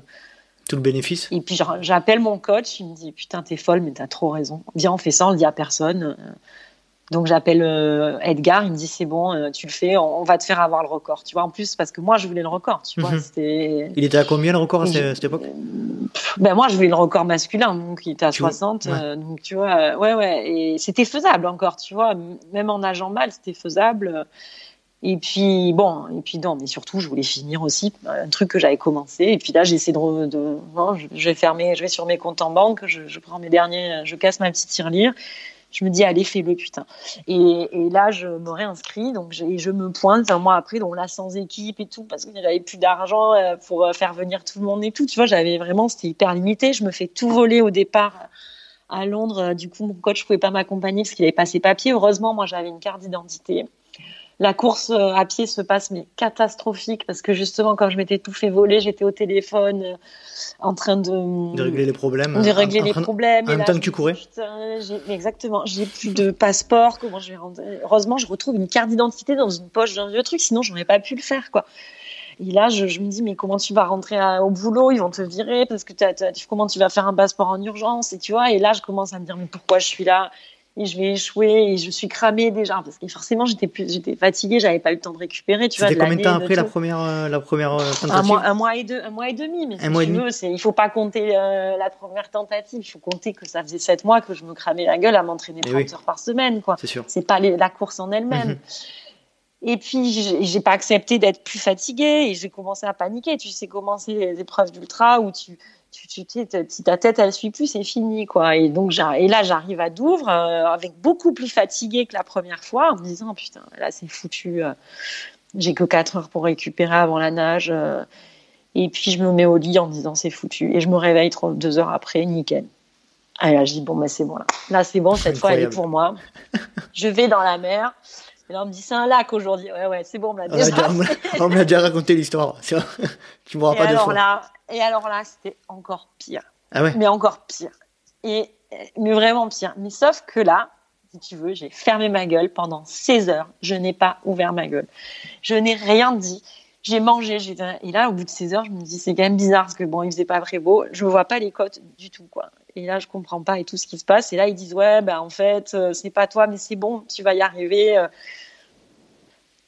Je comprends pas pourquoi j'étais pas j'étais sur un swim de 16-17 heures normalement quoi. Et je comprends pas ce qui se passe mais je dis rien. Je nage, je nage, je nage. Mais vraiment, j'en pouvais plus. Je nage, je nage. Et là, je comprends que je suis à 18 heures. Parce qu'en fait, aussi, ce qui s'est passé, c'est que la première fois, j'étais persuadée que j'allais mettre 14, 15 heures, tu vois. Et que, et que là, quand on me dit, tu vas partir sur un swim de 20 heures, je trouvais que c'était nul, tu vois. Sauf que là, j'en avais, en fait, j'avais rien compris à ce que c'était que traverser la Manche. Et j'avais rien compris à, à tout ça. Et en fait, c'est, et, et, et, peu importe, là, il faut jamais demander quand tu vas arriver. Tu ne le sais jamais avant. Mhm. quand tu traverses la Manche, tu le sais, au moment où ils sortent l'annexe, au moment où c'est fini, tu vois. il faut jamais le demander. Ça, la deuxième fois, j'avais compris. Et en fait, on se retrouve euh, donc euh, au bout de 18 heures. Et là, je vois que j'arrive à Calais. Donc, déjà, tu es un peu dégoûté parce que là, là tu as compris que tu as fait 70 bornes et que tu n'en as pas fait du tout 35 parce que c'est pas du tout le chemin le plus court. Bon, bref. Et je vois des gens en maillot sur la plage et je me dis, putain, mais je suis presque arrivée. Sauf qu'il y avait une barrière de courant que je n'arrivais pas à passer. Il fallait vraiment mettre une intensité, mais force, mais tellement forte. Et j'avais plus de force. J'avais plus de force, mais je nageais. J'avais l'impression que je nageais, mais je pense que j'avançais pas du tout. J'en sais rien. Mais et là, je regarde mon coach et je lui dis reste avec moi, reste à côté de moi, mais genre comme si je lui demandais de me tenir la main alors que j'étais mm. sur le bateau. Tu peux pas toucher le bateau, hein, t'as évidemment pas le droit de toucher le bateau. Et je lui disais Ryan, reste avec moi, je vais pas bien du tout. Et euh, je comprends pas et tout. Ils me disent, je vais pas, je suis en train de, je suis en train de, et puis tu as les traumatismes de la fois d'avant. Et je dis, je suis, et eux savent, eux, ils savent que tu vas réussir, sauf que toi, tu penses que tu vas pas réussir, mais ils te le disent pas, tu vois. Et, et là, je dis, mais je vais encore rater. Ils font, mais mais Perrine, tu veux être une channel swimmer, tu vois? Et je dis, mais de toute façon, je suis pas une channel swimmer parce que j'ai la combinaison, donc t'es pas hmm. compté contre. Et là, hmm. il y a le, et là, il y a Edgar, l'organisateur de la course, qui me chope et qui me dit, Perrine, maintenant tu te tais. Si tu réouvres la bouche, tu remontes sur le bateau. Et j'avais besoin de, ça, hmm. tu vois, de quelqu'un qui me remette euh, en place. Et là, j'ai fermé ma gueule. Je me dis, Ryan, reste avec moi. Et j'ai poussé tout ce que je pouvais. J'avais des tendinites au bras, mais, mais une douleur, mais inexplicable. Et j'ai poussé, j'ai poussé. Et là, je vois qu'il y a un mec qui saute à l'eau. C'est l'observateur qui, lui, valide ton arrivée. Et là, je me dis, ah, mais qu'est-ce que il a sauté Ça veut dire que c'est comme quand ils mettent l'annexe, tu vois. Ça veut dire que c'est bon. Ça veut dire que tu as, mm. passé la barrière, que tu vas arriver. Et là, il me dit, t'as pied et tout. Je mais non, j'ai pas pied, j'ai pas pied. et là, je touche le sable. Je me dis, c'est fini c'est fini quoi. Et c'était extraordinaire, vraiment extraordinaire. Sauf que bah du coup j'avais mis 20 heures et que c'était mort pour euh, le record masculin, mais que par contre c'était largement dans les temps pour le record féminin. Mais si tu veux, c'était plus important. Et par contre, je suis montée tout de suite sur mon vélo et j'ai dormi après sur la route, mais j'avais pas du tout envie de, rester à Calais, de dormir, de me reposer. Je suis montée sur mon bike, je suis arrivée à Paris, c'était fini et, la page gentil romane était terminée. Super. C'est j'ai bu tes paroles. J'espère que les, que les auditeurs aussi. C'est quelle, quelle, quelle aventure exceptionnelle. Ouais, ouais, ouais. et pourtant, et pourtant, c'est pas du tout euh, la course la plus belle de ma vie ni celle qui m'a fait vibrer. Mhm. Mais euh, c'est voilà. Qu'est-ce qu'elle a changé Qu'est-ce qu'elle a changé pour toi Elle a changé beaucoup de choses et à la fois rien du tout dans le sens où où tu te dis ah après ça. Euh, il va s'ouvrir d'autres portes. Et en fait, il y a un truc qui est pas bon du tout, c'est-à-dire que après ça, moi, bah, j'ai refait le même schéma que les raisons pour lesquelles je me suis lancée là-dedans, c'est-à-dire que j'ai cherché un défi euh, le plus dur, encore plus dur. Et en fait, j'ai été très malheureuse parce que je trouvais pas plus dur. Et, là, un jour, je me suis dit, mais arrête, arrête. Pourquoi tu cherches ça? Qu'est-ce que tu cherches à prouver? Pourquoi tu fais ça? En plus, il y a des gens qui le font, qui, prennent une, une, piscine, une boucle et une course à pied et qui, font euh, plus que celui d'avant. Mhm. Mais moi, ça, je peux pas faire ça. Moi, j'ai quand même besoin d'être dans un élément extérieur. Donc, je lui dis, mais Perrine, cherche quelque chose qui te fait vibrer et, et, fais des exploits et des choses qui te, que peut-être les gens vont pas comprendre et peut-être que ça va pas être reconnu par les autres, mais qui, toi, vont te Hmm. te faire aller atteindre tes limites, parce que ça, c'est ce que j'aime aussi. Et tu vas te mettre des gros cartons toute seule euh, à 5000 mètres d'altitude, faire du vélo ou tout ce que tu veux. Tant pis, c'est pas reconnu, c'est pas un record, c'est pas validé par le Guinness, machin. Mais c'est pour toi. Et c'est pour toi, et surtout, ça va te faire sourire, tu vois. Mhm. Et là, donc ça m'a aidé là-dedans. Ça m'a appris l'ultra, ça m'a fait découvrir l'ultracyclisme, ça m'a fait découvrir euh, la Manche, qui est euh, j'en ai parlé de manière très négative, mais en fait, c'est quelque chose d'extraordinaire parce que il y a tous ces gens qui sont des nageurs d'eau libre, qui sont des gens qui sont comme moi, qui travaillent, qui ont un boulot et qui ont un rêve, c'est de traverser la Manche. Et traverser la Manche en maillot de bain, c'est, ça fait des centaines d'années que ça existe. Il y a que 2000 personnes qui l'ont fait en solo. Et, c'est un truc qui est incroyable. Les gens, c'est une quête pour beaucoup de personnes. Mm-hmm c'est des gens qui vont à Douvres, c'est une ville qui vit pour ça, euh, des gens qui passent l'été à suivre les bateaux, à s'encourager, c'est une communauté et, euh, et c'est extraordinaire. Donc cet été, j'ai fait un relais en maillot pour, euh, pour faire partie un peu de la famille. Qui, euh, mhm. Ils ont été gentils, même si j'étais en combinaison, ils m'ont encouragé. la famille des nageurs de la Manche, les traverseurs de Manche, comme je les appelle. Et j'aimerais bien un jour faire partie et retourner pour un solo quand je serai prête, parce que pour le coup, là, il y a des enjeux d'hypothermie, etc. Il, il, me faut plus de temps pour être prête. Écoute, c'est ouais, c'est passionnant, passionnant. J'ai vu, euh, alors euh, j'ai écouté il y a pas longtemps un, podcast de, tu, tu connais certainement Arnaud Manzanini sur euh, Ultra Talk. Et je lui passe le bonjour d'ailleurs. Et Marine Leleu a parlé de toi en des termes assez élogieux. Ça m'a, ça m'a relativement surpris. Elle, elle, tu as l'air d'être quelqu'un de très important pour elle. Est-ce que tu peux nous parler un petit peu de la relation ah ben, J'ai fait un Ultra Talk avec Arnaud d'ailleurs, mais je n'ai pas écouté l'Ultra Talk de Marine, mais on m'en a parlé. Euh, alors Marine, on s'est connus. Euh, euh, bah, en fait, c'est une histoire de fou parce qu'un matin, je me réveille, j'allume mon téléphone, je vais sous ma douche et là, mon téléphone, il sonne pendant 10 minutes. Et là, je me dis, bah, j'ai mis le message, quelqu'un est mort, tu vois. Je, tu sais, as été expatrié, tu allumes ton téléphone t'as mis le message à 5 heures du mat, c'est que quelqu'un est mort, tu vois. Et hmm. non, en fait, c'était Instagram. et c'était Marine Leleu qui m'avait cité sur un post, quoi. Ah oui, c'est. Donc on, on, resitue Marine Leleu, c'est euh, euh, une, une, triathlète également qui a également fait l'enduroman, mais qui est euh, pour caractéristique d'être très très suivie sur Instagram notamment. Voilà, donc c'est son métier, elle est hmm. influenceuse. Hmm. Et donc moi je la connaissais pas hein, du tout, je savais même pas ce que c'était. Moi j'étais sur Instagram pour montrer mes photos de mon expatriation et, mes, entraînements. Euh, à Doha, donc euh, euh, je devais avoir 100 personnes qui me suivaient, c'était mes potes. Et donc Marine, du coup, bah, je, je l'ai contactée suite à ce message et on a discuté et ça a été euh, très sympa parce que euh, si tu veux, bah, elle était un peu tout seule dans cette prépa mhm. et euh, avec Marine, on a beaucoup échangé, même si on a une prépa très très différente. Hein, elle l'a fait après toi, c'est ça? Alors Marine l'a fait. En fait, moi quand j'ai échoué. Entre tes deux tentatives. Mais le jour où j'ai échoué, moi j'étais en train d'arriver à Paris et Marine venait de réussir la traversée. Donc en fait, euh, les gens nous ont mis un peu en compétition, alors qu'au final, euh, moi j'étais ravie que Marine réussisse. Marine a pris le record euh, première française, elle a pris le record de l'épreuve que je lui ai repris juste après. Mhm. Mais si tu veux, Marine, elle a fait découvrir le l'enduroman et euh, au monde entier, puisqu'il y a 600 000, 400 000 personnes qui la suivent, je crois, un truc comme ça.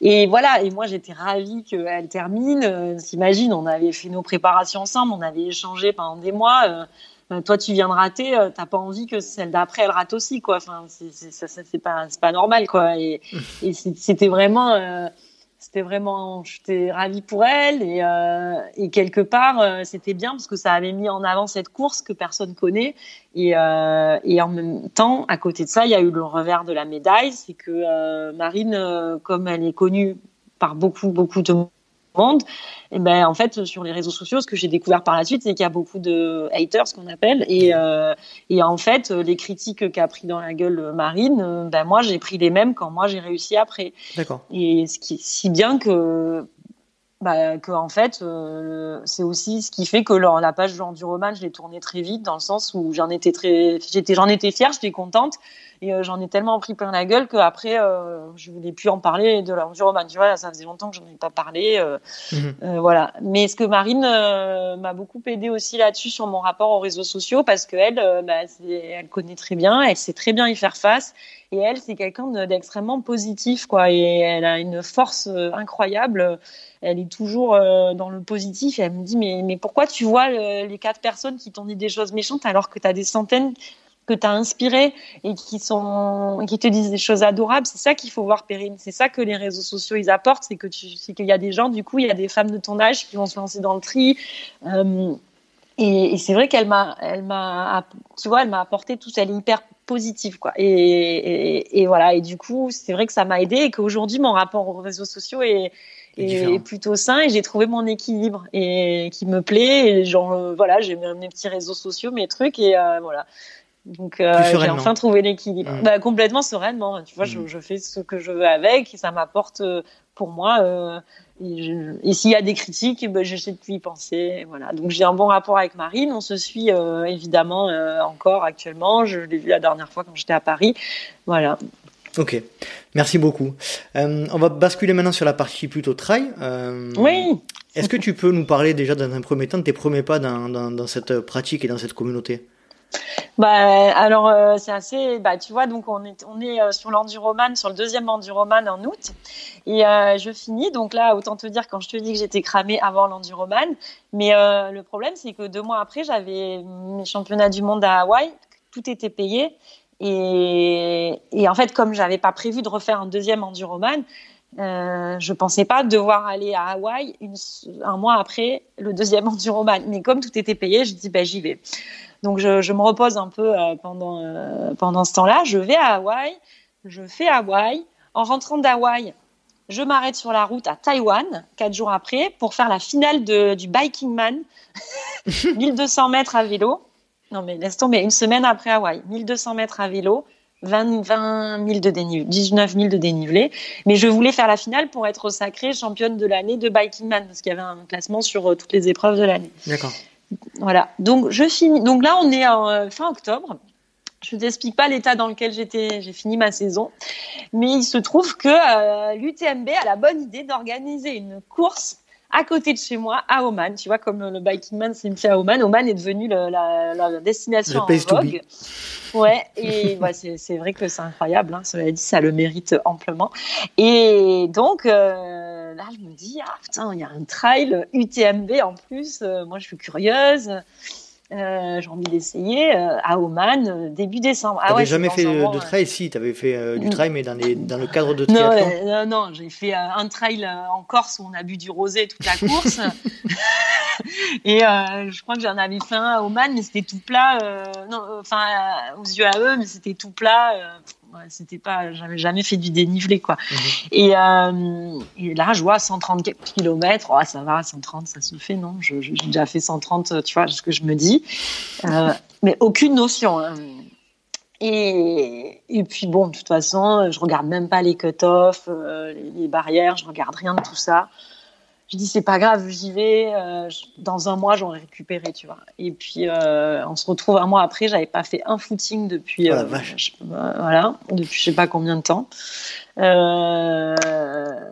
et puis je, je vais là-bas et je rencontre Steven Le Yarrick. C'est comme ça qu'on est devenus grands copains d'aventure et on se retrouve au départ du trail tous les deux, pas vraiment, pas vraiment convaincus par ça.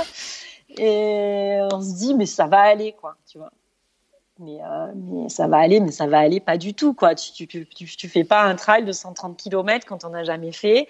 Euh, surtout à Oman, je peux te dire que euh, niveau dénivelé et surtout technicité, ah c'est un truc de malade. C'est que des cailloux, tu fais que grimper, descendre et, et c'est très très dur. Honnêtement, c'est un des plus durs. Bon là, la ouais, c'était 137 la première, je crois, la première année. Euh, et là, nous, on part. Et donc, je dis à Steven, on fait la course ensemble. Mais moi, je savais, si tu veux, je savais, je ne savais pas trop comment ça se passait, où tu dors, comment tu fais la nuit, tout ça. Tu vois, je, euh, j'avais, heureusement que j'avais fait de l'ultra, euh, d'ultra cyclisme parce que sinon, euh, voilà, laisse tomber. Et puis, on passe la première nuit. Steven, il me disait, non, mais il faut qu'on reste dans des pieds avec des gens et tout. Je dis, mais ça va, on a le temps. Non, non, non. Donc là, moi, je te dis, j'avais pas couru depuis longtemps. Donc, je me retrouve, au début, ça va, ça allait à peu près les 20 premiers. Et là, on se retrouve au 50 premiers, au petit matin, enfin non, avant le petit matin. Et là, je vois, attends, j'arrive au ravito, je fais, mais attends, le, ravito, il ferme dans deux heures là. et je me dis, et en fait, euh, en fait, va falloir qu'on s'active, quoi. et je dis, mais c'est pas possible, c'est pas possible. Moi, tu sais, genre moi, je me fais pas sortir d'une course. Et puis, euh, puis j'ai commencé à avoir mal aux pieds, à avoir mal partout, et, euh, à avoir sommeil. Il me dit, mais ils dorment où les gens en fait en trail tu vois Question, question existentielle. à vélo, tu, trouves un, à vélo, tu, trouves, tu te mets au milieu d'un rond-point, tu trouves un banc. Euh, mais, mais là, tu es dans la montagne, parce qu'on dit Oman, c'est le désert, mais pas du tout. C'est une mmh. montagne à 3000 mètres d'altitude. Il fait froid, hein, eh la nuit, tu vois, la journée, il fait chaud, mais la nuit, il fait froid. Euh, Et, et là, euh, je me dis, non, mais attends, c'est un truc de malade. En fait, on va pas du tout mettre. Moi, je m'étais dit, on va mettre 30 heures, mais pas du tout. On va mettre 40 heures. En plus, autant te dire que ils avaient complètement sous-estimé la course. Les premiers ont mis, je crois, 4 heures de plus que ce qu'ils avaient prévu. Donc, pour un premier, t'imagines que pour quelqu'un qui est pas dans, dans, le top classement, euh, combien ça fait d'heures en plus? Forcément, ça fait 10 heures de plus pour toi, euh, être humain normal. Bref, et donc on finit la course euh, avec Steven, on réussit et, et j'ai trouvé ça vraiment bien. Et, j'ai trouvé ça dingue. Je me suis dit, c'est un truc de fou. Euh, c'est hyper intéressant parce que as, tu, tu, pousses vraiment. Tu pousses vraiment. Par contre, tu as des douleurs que tu n'as pas en ultra euh, à vélo. Mhm. Même si tu en as à vélo, tu as des douleurs. Bah, je dirais que les douleurs que tu peux avoir, mais encore, j'avais pas trop eu d'ampoule, mais je dirais que des douleurs que tu peux avoir avec des ampoules qui peuvent en arriver à te faire abandonner une épreuve. Hein. Euh, et t'avais pas tu peux avoir les hein. mêmes avec la selle à vélo, tu vois, donc c'est un peu comparé. Donc là, j'ai pas eu trop d'ampoules à Oman, mais j'ai eu des douleurs physiques euh, incroyables, quoi. Et, et de pas de blessures, hein, mais de j'ai eu mal, quoi, tu vois. Et je me dis putain, ça, ça fait mal quand même. Hein. donc tu, tu ton premier ultra, euh, premier trail, premier ultra, et tu le boucles. Euh, oui, bah, relativement. On n'est pas arrivé premier, mais euh, déjà on a fini. un tiers s'est fait sortir. Hein, ah oui. Et on a fini, et pas trop mal. Euh, et, on était contents et, c'était super. Et puis, tu sais, du coup, euh, j'ai pris des points. Donc, je me suis dit, oh, j'ai envie d'aller faire l'UTMB. Euh, et là, j'ai, enfin, pas l'UTMB, la TDS, parce que j'avais pas assez de points pour l'UTMB. J'ai été tirée au sort pour la TDS. Et en fait, pendant l'année, j'ai fait beaucoup d'aventures à vélo. Euh, des grosses aventures en, d'ultracyclisme mhm. en, haute altitude, assez physique. Et du coup, j'ai pas du tout euh, couru de l'année. Et par contre, je suis allée préparer la TDS quand même euh, un mois, donc 15 jours avant, j'étais en France, donc je suis allée la reconnaître en trois jours. Et j'ai fait la TDS et ça s'est super bien passé. 2019. Hein. très, voilà, 2019, ça s'est très bien passé. Et du coup, bah, je, je suis fait à diagonale juste après. Là, ça a été euh, pareil, euh, un peu plus dur. Euh, je trouvais que physiquement, c'était dur. Et donc ça, c'était donc la TDS en août, la diagonale en octobre, et j'ai refait Oman en, mais alors là, le 170. Et là, c'était inhumain, quoi. C'est-à-dire qu'ils ont fait un parcours. Je t'explique. Moi, j'étais, en fait, au kilomètre. Il y avait des gens qui faisaient le 130 et des gens qui faisaient le 170. Moi, j'étais au kilomètre 100 et c'est un passage de bifurcation, en fait. Les 130 partaient d'un côté et les 170 montaient sur le mhm. sommet de Djebel Sham, qui était, moi, mon rêve de monter à ce sommet de Djebel Sham, qui est la montagne mythique d'Oman. Et, et je voulais vraiment aller au sommet. Et là, euh, j'étais, il, il y avait un vent, il y avait un vent de malade. Euh, j'étais toute seule à ce moment-là parce que j'étais avec des gens qui faisaient le 130 qui, partaient tous et je me suis mise sous une couverture donc euh, et là j'entendais euh, Poletti qui arrive et qui dit ah non mais c'est trop dur là. Euh, dis-leur à tous de partir sur le 130 euh, laisse tomber empêche tout le monde de partir. Elle dit ouais mais s'ils ont envie bah, vérifie avec le médecin et s'ils ont envie tu les laisses partir. Mais franchement moi j'en ai plein le cul je pars sur le 130 et, euh, Michel ouais. non, non, mais il faisait la course aussi, euh, mais c'était n'importe quoi, quoi. Et là, tu dis, mais moi, j'entendais, j'étais cachée sous ma couverture, euh, en train d'essayer. Et là, je me dis, mais putain, mais qu'est-ce que je fais? Je m'en fous, je pars. Je, je, veux voir le sommet de Jebel Cham, le 130, j'ai déjà fait, j'en ai rien à foutre. Et, et j'étais dans le, j'étais, j'étais dans le niveau, j'étais ok, tu vois, niveau, j'étais loin des barrières et tout, mais j'étais quand même fatiguée, quoi. Et, euh, et là, je pars, mais il y a un truc de fou, c'est-à-dire que c'est la deuxième nuit et euh, et qu'est-ce qui se passe? Ah ouais, ben là, je, il y avait plus de chemin, quoi, carrément. Euh, donc, euh, je, je, vraiment galère. Je me retrouve, je, je, trouve un japonais au milieu des broussailles. Je lui dis, écoute, viens, on, va monter ensemble. Puis lui, euh, au bout d'un moment, on arrive à trouver un ravito. Lui, lui, je, je, le vois, euh, euh, il, me, lâche. Et là, je pars des échelles. Écoute, je suis grande, hein, je fais 1m75. Même moi, j'arrivais pas à monter les échelles tellement elles étaient espacées. Et puis là, à un moment, euh, j'ai un couple qui me croise, qui me double, et enfin où je les rejoins, je sais plus trop comment ça se passe, et il me dit ça va, Périne et tout. Je fais ouais ouais, je, je parle à des gens là, je ça va.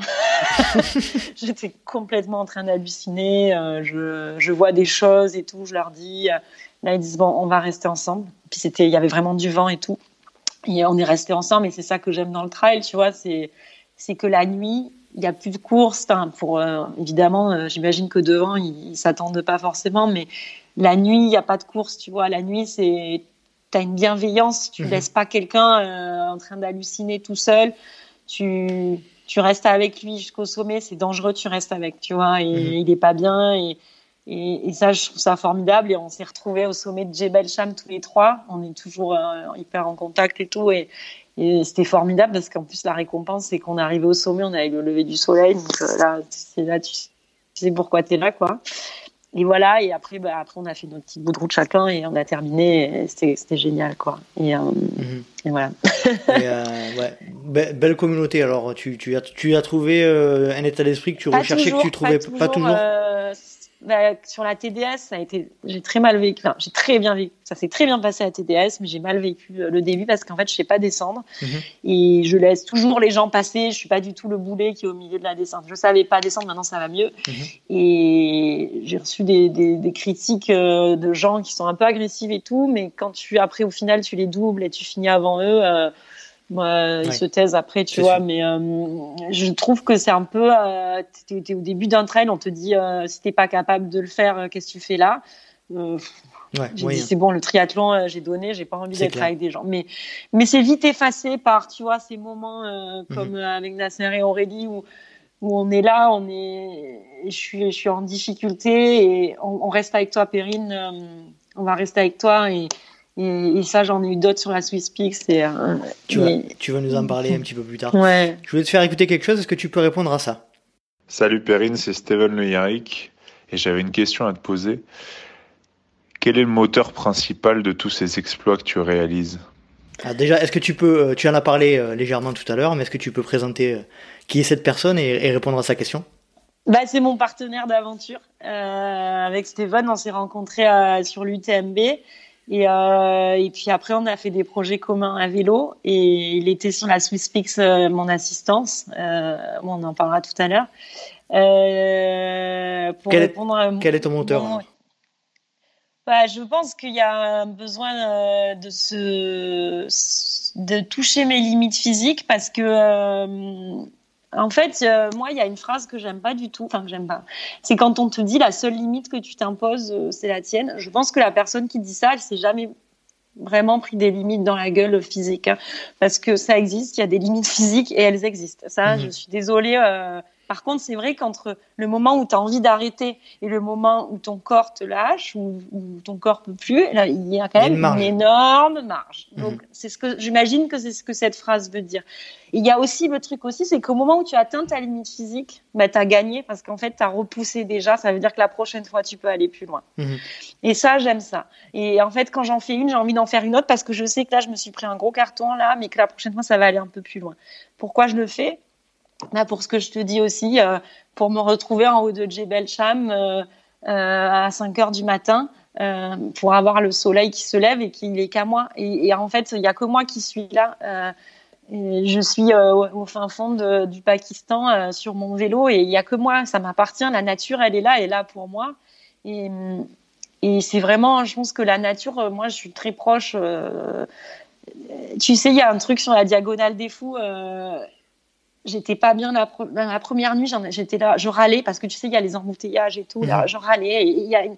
je dis c'est quand le soleil qui se lève? Là il faisait moins de 3 je regarde ma montre il fait moins de 3 je dis ah putain c'est quand? Mais je râlais j'étais pas morte mais j'étais je râlais. Il y a une nana qui me dit un mec qui me dit au chant du colibri je dis mais qu'est-ce qu'il me raconte? Je sais, sais pas comment il chante les colibris euh, tais-toi quoi tu et en fait putain j'entends le colibri enfin j'entends des oiseaux et là je vois le tu sais ben voilà l'aurore le soleil qui se lève et tout et, en fait, maintenant, c'est quelque chose à laquelle je suis vachement sensibilisée en trail. Quand j'entends les oiseaux, ça veut dire que le soleil va se lever, ça veut dire que je vais voir euh, le soleil, ça veut dire que je vais me réchauffer, ça veut dire que je repars sur une nouvelle journée, ça veut dire que je suis dans un endroit extraordinaire avec la nature, que j'ai une chance de malade. Et, ce truc-là, au chant du colibri, je te jure, ça m'est resté. Et, euh, et d'ailleurs, je l'ai dit à d'autres gens. Et maintenant, tout le monde est là. Il y a un mec qui m'a croisé. ah, j'ai entendu le colibri. et, tu vois, ces moments-là où tu es là, et, c'est pour ça que je fais ça, c'est pour vivre ces trucs. Et moi, à chaque fois que je suis sur un trail ou, ou à vélo, ou la dernière fois avec Steven, on était en Norvège, euh, soleil de minuit et tout, mais, mais nous, on s'arrête, on, chiale. Il n'y a, a, pas une fois où je fais une course où je pleure pas d'émotion, de beauté de ce que je vois, en fait. Et tout le temps. Et moi, je, suis une hyper émotive et, la nature, c'est quelque chose qui me touche énormément, quoi. Et, quand je vois des trucs comme ça, mais je, bah là, tu vois, j'ai envie de pleurer. Quoi. Ah, Donc voilà. Et, ça, c'est un moteur. Ça, c'est un vrai moteur. C'est un vrai moteur. Au-delà. Les sensations, les émotions ressenties euh, dans, les, dans le moment présent, quoi. Ouais, ouais, ouais, ouais. Avec la nature, quoi, qui est là, qui est présente, qui te, c'est fort, quoi. Alors en montagne encore plus, ou dans, dans mm. l'eau, il y, a des, il y a un truc qui est très fort aussi, c'est quand tu, on a, fait une traversée avec Steve Steinhardt euh, où on a fait une traversée à Oman dans les fjords, et là tu nages et tu as la montagne, et tu as ces deux éléments, mais tu as une puissance de, tu sais, la, la, montagne ça fonctionne, ça te fait quelque chose sur toi, plus mhm. l'eau, et les deux mélangés là, c'est vraiment un truc incroyable. Et il y a ça dans tous les fjords, en Norvège aussi notamment, on était à vélo entre l'eau, la montagne, c'est puissant quoi. Mm. Ok. Mais euh, euh, voilà. Hmm. tu as alors tu as euh, récemment réalisé un des ultras les plus, enfin, qui est considéré comme un des ultras les plus durs au monde, qui est la Swiss Peak 360. Est-ce que tu peux nous parler de ce qui t'a poussé à te lancer ce, défi-là? Est-ce que tu peux nous parler de ce qui t'a poussé à te lancer un tel défi? Alors, l'année dernière, j'avais déjà pensé, Steven m'en avait parlé parce qu'il a un ami à lui qu'il avait fait. Euh, Ludovic Chornian, qui est aussi euh, qui l'avait fait, m'en avait parlé aussi, euh, qui est aussi un enduroman, c'est Ludo du défi 41. bref, euh, il fait pas mal de choses assez folles et, et il m'a dit, écoute Perrine, si toi t'aimes la montagne et tout, là-bas c'est vraiment pur, c'est pur et vas-y quoi. Et, et du coup, bon, j'avais pensé, mais si tu veux, euh, bon, quand même, une fois que j'avais pris conscience de ce que c'était un trail de 170 km, euh, j'ai pu la même bêtise euh, que j'avais, on va dire, de me lancer sur un 130 sans rien avoir fait. Euh, je me suis dit quand même un 360, ça doit quand même faire mal, tu vois. Et c'est possible que ça te laisse des traces quand même pour le coup quoi. Et, et en fait, ce qui s'est passé, c'est que cette année, euh, bah, l'UTMB a été annulée.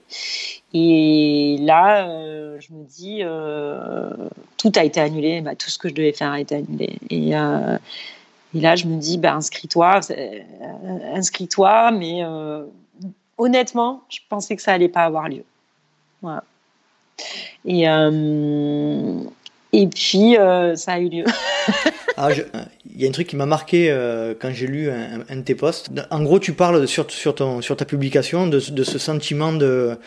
Tu, tu espérais qu'il n'ait pas lieu, mais finalement, quand tu as, quand tu as su qu'il qu'il était, euh, qu'il était validé, tu, tu étais quand même euh, impatiente, impatiente de, de t'y frotter. C'est pas que j'espérais qu'il n'ait pas lieu, c'est que je pensais que si je le faisais, je me serais préparée enfin, je, tu vois ce que je veux dire, c'est pas français ce que je dis, mais euh, je voulais pas y aller sans me préparer.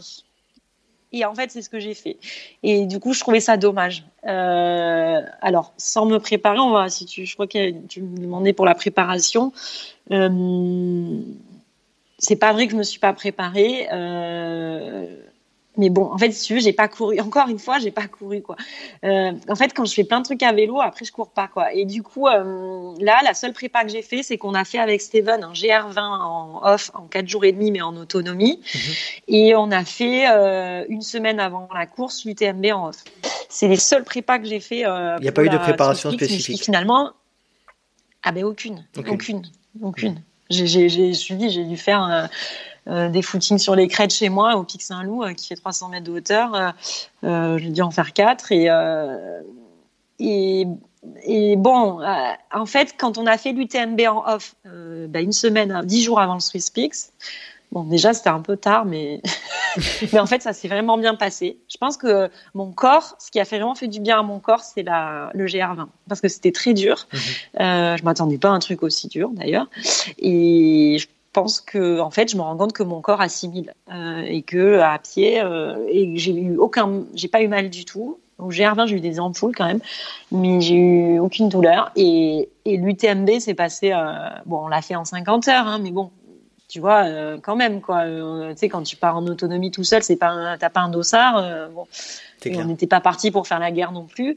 Et c'est passé tout seul. Tu vois et là, je me dis, putain, en fait, tu es quand même capable de, de, faire un UTMB, que ça passe tout seul. C'est-à-dire qu'aucune courbature, aucune douleur, aucun machin. En fait, je, quand, ce que je voulais dire dans mon poste, c'est que je suis trop contente que ça ait lieu.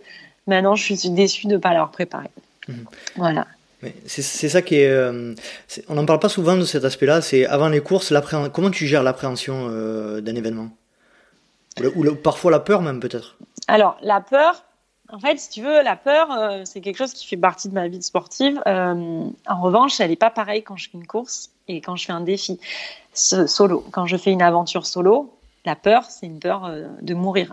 C'est la peur de faire une mauvaise rencontre quand tu es tout seul en Iran, au Pakistan, n'importe où je suis quand je suis toute seule. Il n'y a pas les mêmes enjeux c'est la peur de, ça m'est arrivé de, me retrouver dans un danger d'avalanche grave ou de machin.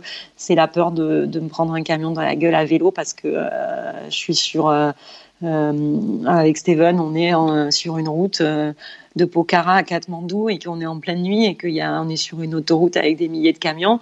C'est la peur de mourir. Et mmh. ça, finalement, c'est une peur que j'arrive à éliminer parce que de toute façon, quand tu es en aventure, si tu as peur de mourir, euh, ça va t'arriver quoi. Donc il faut enfin tu vois, il faut vraiment les, si tu as peur de faire une mauvaise rencontre, tu vas y aller, tu vois. Donc ça j'arrive vraiment à éliminer. Les peurs avant les courses, euh, elles sont diverses. Euh, je pense que avec mon passif de sportif, j'ai peur de rater. Mhm. j'ai peur d'être nulle en fait. Alors évidemment maintenant j'ai plus peur de pas gagner puisque je gagne rarement. mais j'ai peur d'être à côté de la plaque. Euh, j'ai rarement peur de pas finir, euh, mais j'ai ouais, j'ai peur d'être à côté de la plaque, d'arriver dernière. En fait, j'ai peur d'arriver dernière, alors que finalement on s'en fout, tu vois. Mais je sais pas pourquoi j'ai ce côté de ouais de de, de, de de, de, tu sais, en plus le trail c'est un peu quand j'arrive sur une course, euh, les gens, tu vois, j'ai l'impression de, de pas faire. En tout cas maintenant ça va mieux, mais j'ai l'impression de pas du tout faire partie de cette famille-là. Je mhm. connais, je connais pas le milieu. Ça fait pas 20 ans que je fais du trail. Euh, je suis vraiment débutante et je me dis qu'est-ce que j'ai pas trop ma place ici. Euh, c'est oui, c'est du manque de confiance en moi. C'est une appréhension. Euh, en revanche, là, pour la Swiss Peaks, j'avais euh, j'avais peur que d'avoir très mal en fait, de d'avoir tellement mal que ça me gâche la course ou que je carrément que je puisse pas la finir parce que finalement euh, mon maximum, ça a été genre 200 km. Il me dit, mais comment tu fais 300 Alors, moi, c'était pas 360, hein, c'était 320 cette année. Euh, euh, mais comment tu fais 320 bornes, en fait? Le gap, il, est, le gap il est monstrueux. il y a des gens qui me disent, non, mais c'est vraiment que de la marche. Donc, je me dis, bon, ça va faire comme, la, comme le GR20. Ok. Sauf qu'en fait, bah, c'était pas du tout que de la marche. Euh, je pense que on est parti très très fort. Mhm. Euh, bon, tout est relatif. Hein. Je pense que s'il y a des pros qui m'écoutent, ils doivent être pétés de rire. Non, on est parti très très fort. Moi, j'ai en fait tout de suite, je me suis mis dans ma course.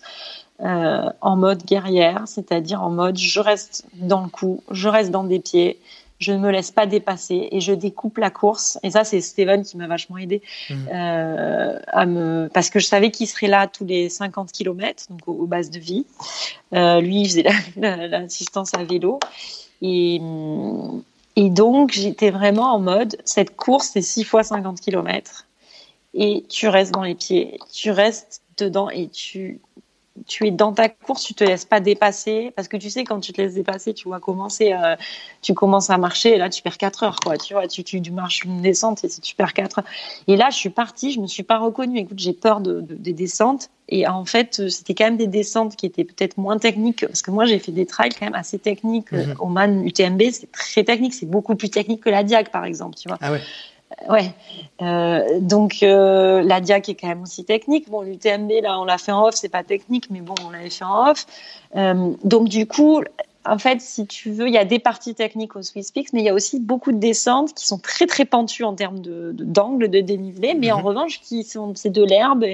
Et, du coup, ça, j'ai eu un déclic. Écoute, j'ai couru en descente, j'étais euh, dans le coup, j'ai réussi à être dans des pieds des gens tout le temps. Euh, je me suis accrochée, quoi. Je me suis accrochée Alors moi, je suis quelqu'un, bah, du coup, par mon, expérience ultra, qui m'arrête peu. Euh, et là, on avait une stratégie en disant, écoute, pour pas planter, tu te prends 4 heures à chaque base de vie, quoi. Donc à chaque base de vie, c'est à part la première où j'ai enchaîné, c'était douche, deux heures euh, et demie de sommeil et manger, quoi. Et, et voilà. Et ça s'est très bien passé. J'ai pas eu d'hallucination. J'ai souffert à aucun moment. Il y a une journée où j'ai un peu craqué parce qu'elle était très technique et je n'avançais pas. Donc là, j'ai fait mon cinéma. Euh, euh, je vais pas y arriver. Tu te rends compte, j'ai fait 72 km en 24 heures ou, enfin, ou je sais plus 18 heures, mais j'ai traversé la Manche à la même vitesse. j'ai pété un plomb. Il faisait chaud. Je moi, j'ai pris un coup de chaud, je sais pas pourquoi. Euh, là, j'ai un peu pété un plomb, c'était l'avant-dernière journée. Mais à aucun moment été en difficulté, à aucun moment j'ai eu mal quelque part, à aucun moment euh, ça m'a empêché de courir. Toutes les relances, j'ai couru la, la fin de la course et, j'ai couru les, les 20 derniers, j'ai couru, mais genre trop bien quoi. Et enfin trop bien. Ah, on dirait une petite enfant qui court, mais non, mais j'ai couru toute la descente. D'ailleurs, je me mm. suis pris un vol plané, euh, je me suis ouvert le menton et tout. Euh, parce que tu sais, tu as les gens de la 170 qui te doublent, les gens de la 90, et du coup, tu essaies de les suivre, sauf que ils sont quand même plus frais que toi. Mm-hmm. Et, et donc, tout est relatif. Hein. Je suis pas en train de dire que j'ai gagné la Swiss Peaks. C'est pas l'histoire de la nana qui a gagné la Swiss Peaks, mais c'est l'histoire de la nana qui a eu un déclic sur cette course et qui a fait peut-être la meilleure de toutes ces courses de trail sur finalement une course qui est le double de la distance qu'elle fait d'habitude. Et ça m'a donné envie, je pense qu'au tort maintenant, j'ai envie d'en faire d'autres. S'il y en avait d'autres, je, dis le tort, mais n'importe. Mhm. Mais je pense que je me suis trouvée dans un format qui me convient. Quoi. Plus c'est long, plus ça te plaît en fait. Ben, celui-là, en tout cas, non, non, pas trop non plus, parce que déjà, ça prend quand même 3-4 euh, jours, même, même si j'allais plus vite, euh, ça prend quand même 3-4 jours. Tu as mis combien de temps? Euh, ben, Moi, j'ai mis 107 heures, je crois. les, premiers, les premières filles, elles sont à 85, 82, 84. Et mhm. après, ça va à 135 heures, les dernières arrivées. Euh, il y a eu pas mal de filles. Bizarrement, d'habitude, les filles abandonnent pas. Là, il y a pas mal de filles qui ont abandonné. Mais toutes celles qui ont réussi, elles ont quand même réussi assez bien. Mhm. Euh, mais si tu veux, euh, je finis dans le premier quart. donc c'est bien, quoi, tu, sur, au général. il est ben, dans les dix premières filles. Mais peu importe, c'est anecdotique. Mais je pense que c'est un format qui me convient. Et non, un format de 600, je vois pas forcément l'intérêt. C'est autre chose. Après, c'est autre chose. Tu vois, tu passes encore à autre chose. J'en sais rien, j'ai jamais fait. Euh, malheureusement, il n'y a pas beaucoup de courses qui proposent ce format. Euh, il faut que je me renseigne. Mais j'ai envie d'en refaire une en tout cas. Des courses homologuées qui proposent des, des, formats de 600, je, ça ne me parle pas. Bah, il y a le Thor, il y a la. Le Thor, il, le Thor, il fait 450, euh, le Thor, il UK. Des glaciers, mais le tort des géants fait 320. Il est plus facile le tort des géants mm. que. Voilà, donc la Swiss Peaks, c'est... je sais pas si tu as des questions sur la Swiss Peaks. Mais... Bah écoute, les questions, c'est euh, déjà quelle. Euh, tu, tu en as parlé globalement, hein, euh, une course hyper aboutie. si tu devais retenir un ou deux moments de cette course, ça serait, ça serait quoi Qui t'ont marqué? Bah, Moi, il y a eu deux moments. Euh, il y a une nuit qui était vraiment incroyable parce qu'en plus on était en euh, pleine lune. Donc autant te dire que les nuits, c'était magnifique, vraiment. Euh, ce qui m'a marqué, c'est que vraiment, tu as ce côté, je traverse toute la Suisse, quasiment, enfin tout le Valais.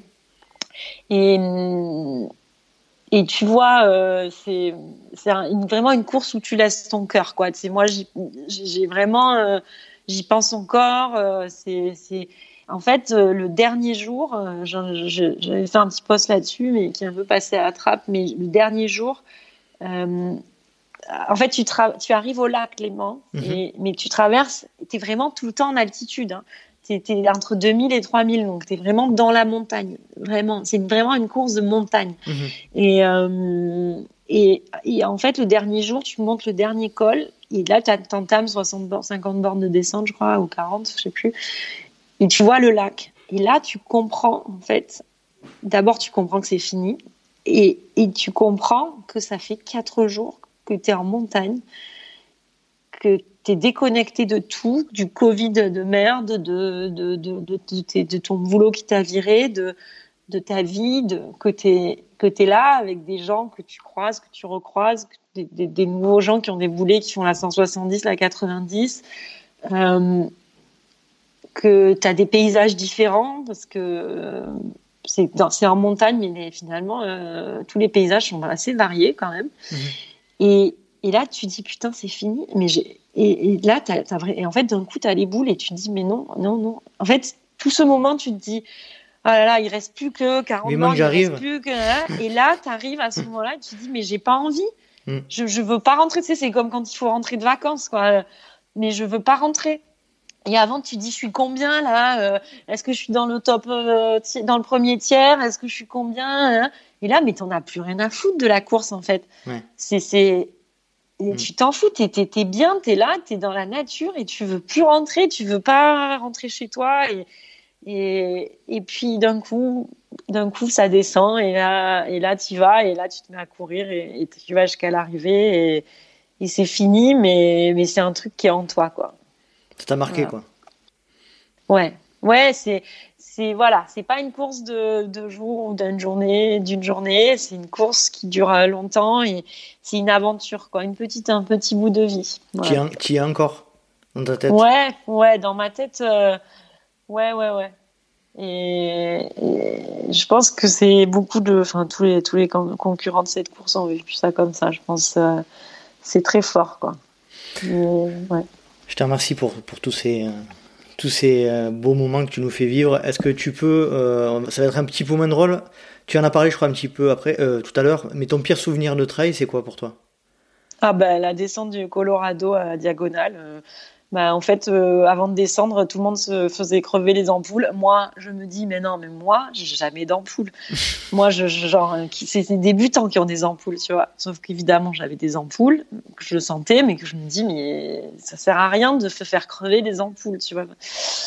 Bah voilà, je suis partie avec mes ampoules dans la descente. Euh, j'ai souffert, mais genre le martyr.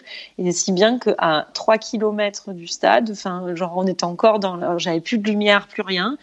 Et, là, je, voulais enlever mes chaussures. En fait, c'était dans ma tête, c'était terminé. Il n'y avait plus de course, j'en avais plus rien à foutre de la course. Et là, je me dis, à partir du moment où j'arrive sur le dur, j'appelle un Uber. Sauf qu'il n'y a pas Uber à l'arrivée. Et je ne vais pas à l'arrivée, tu vois. Et je me dis, je ne vais pas à l'arrivée, j'en ai rien à foutre. Ça m'a saoulée. Alors que j'étais, tu vois, j'étais quand même, j'étais, je sais pas, je, je ne sais plus, j'étais dans mon truc. Euh, mais j'étais là, mais j'en ai rien à foutre. Je prends un Uber, je fais pas un pas de plus, je vais pas au stade, je m'en fous de l'arrivée, quoi. Et j'arrive sur le dur et je vois un groupe de gens, mais genre hyper sympa. C'était leur, tu sais, comme la diagonale, les gens, ça fait dix fois qu'ils la font. Euh, ouais, non, c'est notre cinquième et tout. Ils étaient tous avec leur famille. Et je dis, ils me disent, mais viens, c'est trop sympa. Je dis, mais ouais, mais vous, vous avez vos enfants. Moi, je suis toute seule. Je vais arriver au stade. Il est deux heures, il est une heure du mat. Je suis toute seule. Il y a personne. Allez, on te prête nos enfants si tu veux. En j'ai fini avec eux. C'était hyper sympa. Mais je peux te dire que dans la descente, j'en ai vraiment, mais ça m'a saoulée. Vraiment là, je me suis dit, mais mais j'aurais vraiment, non, je dis ça, mais je pense que s'il y avait eu un taxi qui passait, je l'aurais pas pris, mais, mais vraiment, j'aurais pris, je, je, me disais dans ma tête, je prends un taxi, je vais à mon hôtel, je fais DNF sur le dernier kilomètre, rien à foutre, ça me fait trop mal mes pieds. Et en plus, et attends, et en plus, je suis arrivée à 3 heures, donc j'arrive à, tu sais, t'arrives, tu restes un peu, j'arrive à 4 heures du mat à mon hôtel, je me plonge dans un bain, à 8 heures du mat, je monte dans un avion avec mon vélo et je pars à Madagascar faire 600 bornes de vélo à Madagascar. Heureusement, j'avais une assistance parce qu'à Madagascar, c'est craignos. Donc, j'avais pris des mecs pour me venir avec moi en van. Parce que les mecs, ils m'ont aidé à mettre mes chaussures de vélo parce que j'avais les jambes tellement gonflées du trail et tellement plein d'ampoules que les mecs, ils étaient à trois pour essayer de me faire enfiler mes chaussures de vélo. C'est dingue. 24 heures après la Diag. Enfin bon. non, mais la Diag, ça reste un bon souvenir. Mais la descente, euh, enfin, les cinq derniers, là, euh, horrible. Donc, euh, Perrine Fage a failli plier devant la descente du Colorado après avoir fait l'enduroman. Mais pas la descente, le dernier kilomètre, le dernier là. Ça va qu'il n'y a pas. Non, mais je suis jure, il y eu un taxi, mais je le prenais. Non, non, je sais pas, je pense pas. Je dis ça en déconnant, mais. Tu dis ça parce, vraiment tu dis ça parce que étais en... tu disais ça parce que tu étais en colère. ouais, exactement. Comment on dit Bon, écoute, on arrive tranquillement vers la fin de, de notre entretien. Ouais. Euh, qui souhaiterais-tu voir apparaître dans le podcast euh, Dans- bah, tu sais, comme je te disais, je connais pas beaucoup de trailers. Mhm. Euh, par contre, je suis euh, Cathy et Germain Granger. Euh, je les suis sur Instagram. J'ai vachement aimé leur aventure cet été. Mhm. Et, euh, et je sais pas s'ils en ont parlé. En tout cas, je les, enfin, je les ai suivis, moi. J'ai vu beaucoup de belles images, mais j'ai pas eu trop de mots. Et j'aurais bien aimé en avoir. Voilà. D'accord. Bah, J'aime je, bien ce qu'ils font parce que ils sont, voilà, j'aime bien ce qu'ils font. Je- je suis en contact un petit peu avec Germain. J'espère dans pas longtemps euh, arriver à, à, à m'entretenir avec lui. Euh, Ah bah ouais. Est-ce que tu as un dernier message à faire passer ou un sujet à évoquer? Non, non, non. Non, j- J'espère juste qu'il y aura d'autres courses euh, et que la vie va reprendre euh, son cours et, euh, et qu'on aura l'occasion de, de parler d'autres, de, de t'entendre, euh, d'avoir d'autres podcasts avec des gens qui, qui parlent de, des courses l'année prochaine à venir. Et, euh, j'espère. Ouais, des courses ou, ou, ou autres aventures. J'espère aussi. On va passer à la dernière partie qui est euh, la partie des questions rapides. Alors il faudrait que tu me répondes euh, assez Ouais. rapidement, euh, de manière assez concise et sans argument. Ok? Ah. On est parti? Ouais, ça a l'air dur. Non, tu verras. Plat favori après la course? Euh, pizza, Boisson favorite après la course? Coca Zéro. Gel, bar, les deux ou aucun des deux? Aucun des deux. euh, Enfin, un peu des deux et aucun des deux à la fois. Si je peux manger, enfin, sur les ultras, je mange de la vraie nourriture. De la vraie nourriture. Et des gels un peu avant les, les montées. D'accord. Euh, nourriture fait maison ou industrielle? Ah, fait maison. Alors, euh, ça va te parler grosse rafale de vent ou euh, grosse averse de pluie? Ah, j'aime bien les deux. Mais il faut choisir. Ah, putain. Euh, à- ça dépend. À vélo, je dirais euh, la pluie et à pied le vent. Alors, tu préfères les racines ou le verglas? Le verglas. Ah, tu es une des premières qui me dit le verglas. Ça m'étonne pas. Euh, c'est ton expérience euh, compliquée à la Réunion, ça. Ouais. Euh, tu préfères courir de nuit ou de jour? Ah, de nuit. L'hiver ou l'été? Deux. Le matin, le midi ou le soir Matin. Tu es plutôt podcast, musique ou rien du tout Euh, quand je cours, rien du tout. Rien du tout. tu préfères courir seul ou accompagné Seul. Alors là, je vais te de, dernière question. Choix cornélien, tu préfères l'ultra cyclisme ou l'ultra trail Les courses d'ultra cyclisme. Les courses d'ultra cyclisme. Ah, Ok. Si c'est une course organisée, euh, pardon, non, une course organisée, pardon, euh, ultra trail, sans hésiter, j'aime pas la mentalité de certaines courses ultra cyclistes. D'accord. Ok. Bon, mais c'est très bien. Perrine, je te remercie énormément pour euh, nous avoir fait partager tous ces moments. Je j'ai pas trop parlé. euh, en fait, euh, j'ai bu tes paroles tout le long. Et Ouais, ouais, j'ai trop parlé. en Non, non, mais pas du tout. Mais après, t'as de quoi, t'as de quoi raconter, donc euh, c'est, euh, c'est chouette. Je te remercie beaucoup d'avoir partagé tout ça avec nous. Ben non, avec plaisir. Et puis je te dis, euh, j'espère à bientôt. Bah oui, euh, j'espère. Et puis, euh, je te souhaite une bonne soirée, Perrine. Merci beaucoup. Salut. À bientôt. Salut. À bientôt. Et voilà, cet épisode est à présent terminé. J'espère que vous avez apprécié mon échange avec l'invité du jour. N'hésitez pas à rejoindre le LTP sur les réseaux sociaux à Let's Try Podcast, mais vous pouvez également me retrouver sur mon site internet en tapant Let's Try Podcast dans la barre de recherche. Au risque de me répéter, je vous invite à aller noter avec 5 étoiles et à mettre un commentaire sur la plateforme Apple Podcast, c'est ce qui m'aide à remonter dans les classements. Vous pouvez également, si vous le souhaitez, en sélectionnant les différents liens présents sur les plateformes, vous inscrire à la newsletter que j'envoie tous les mois. Enfin, et pour terminer, et c'est ce qui compte le plus pour moi, n'hésitez pas à parler du LTP autour de vous, ceci permettra d'augmenter la communauté. J'espère vous retrouver pour un prochain épisode, mais d'ici là, n'oubliez pas, si vous pensez que c'est impossible, faites-le pour vous prouver que vous aviez tort. Salut, salut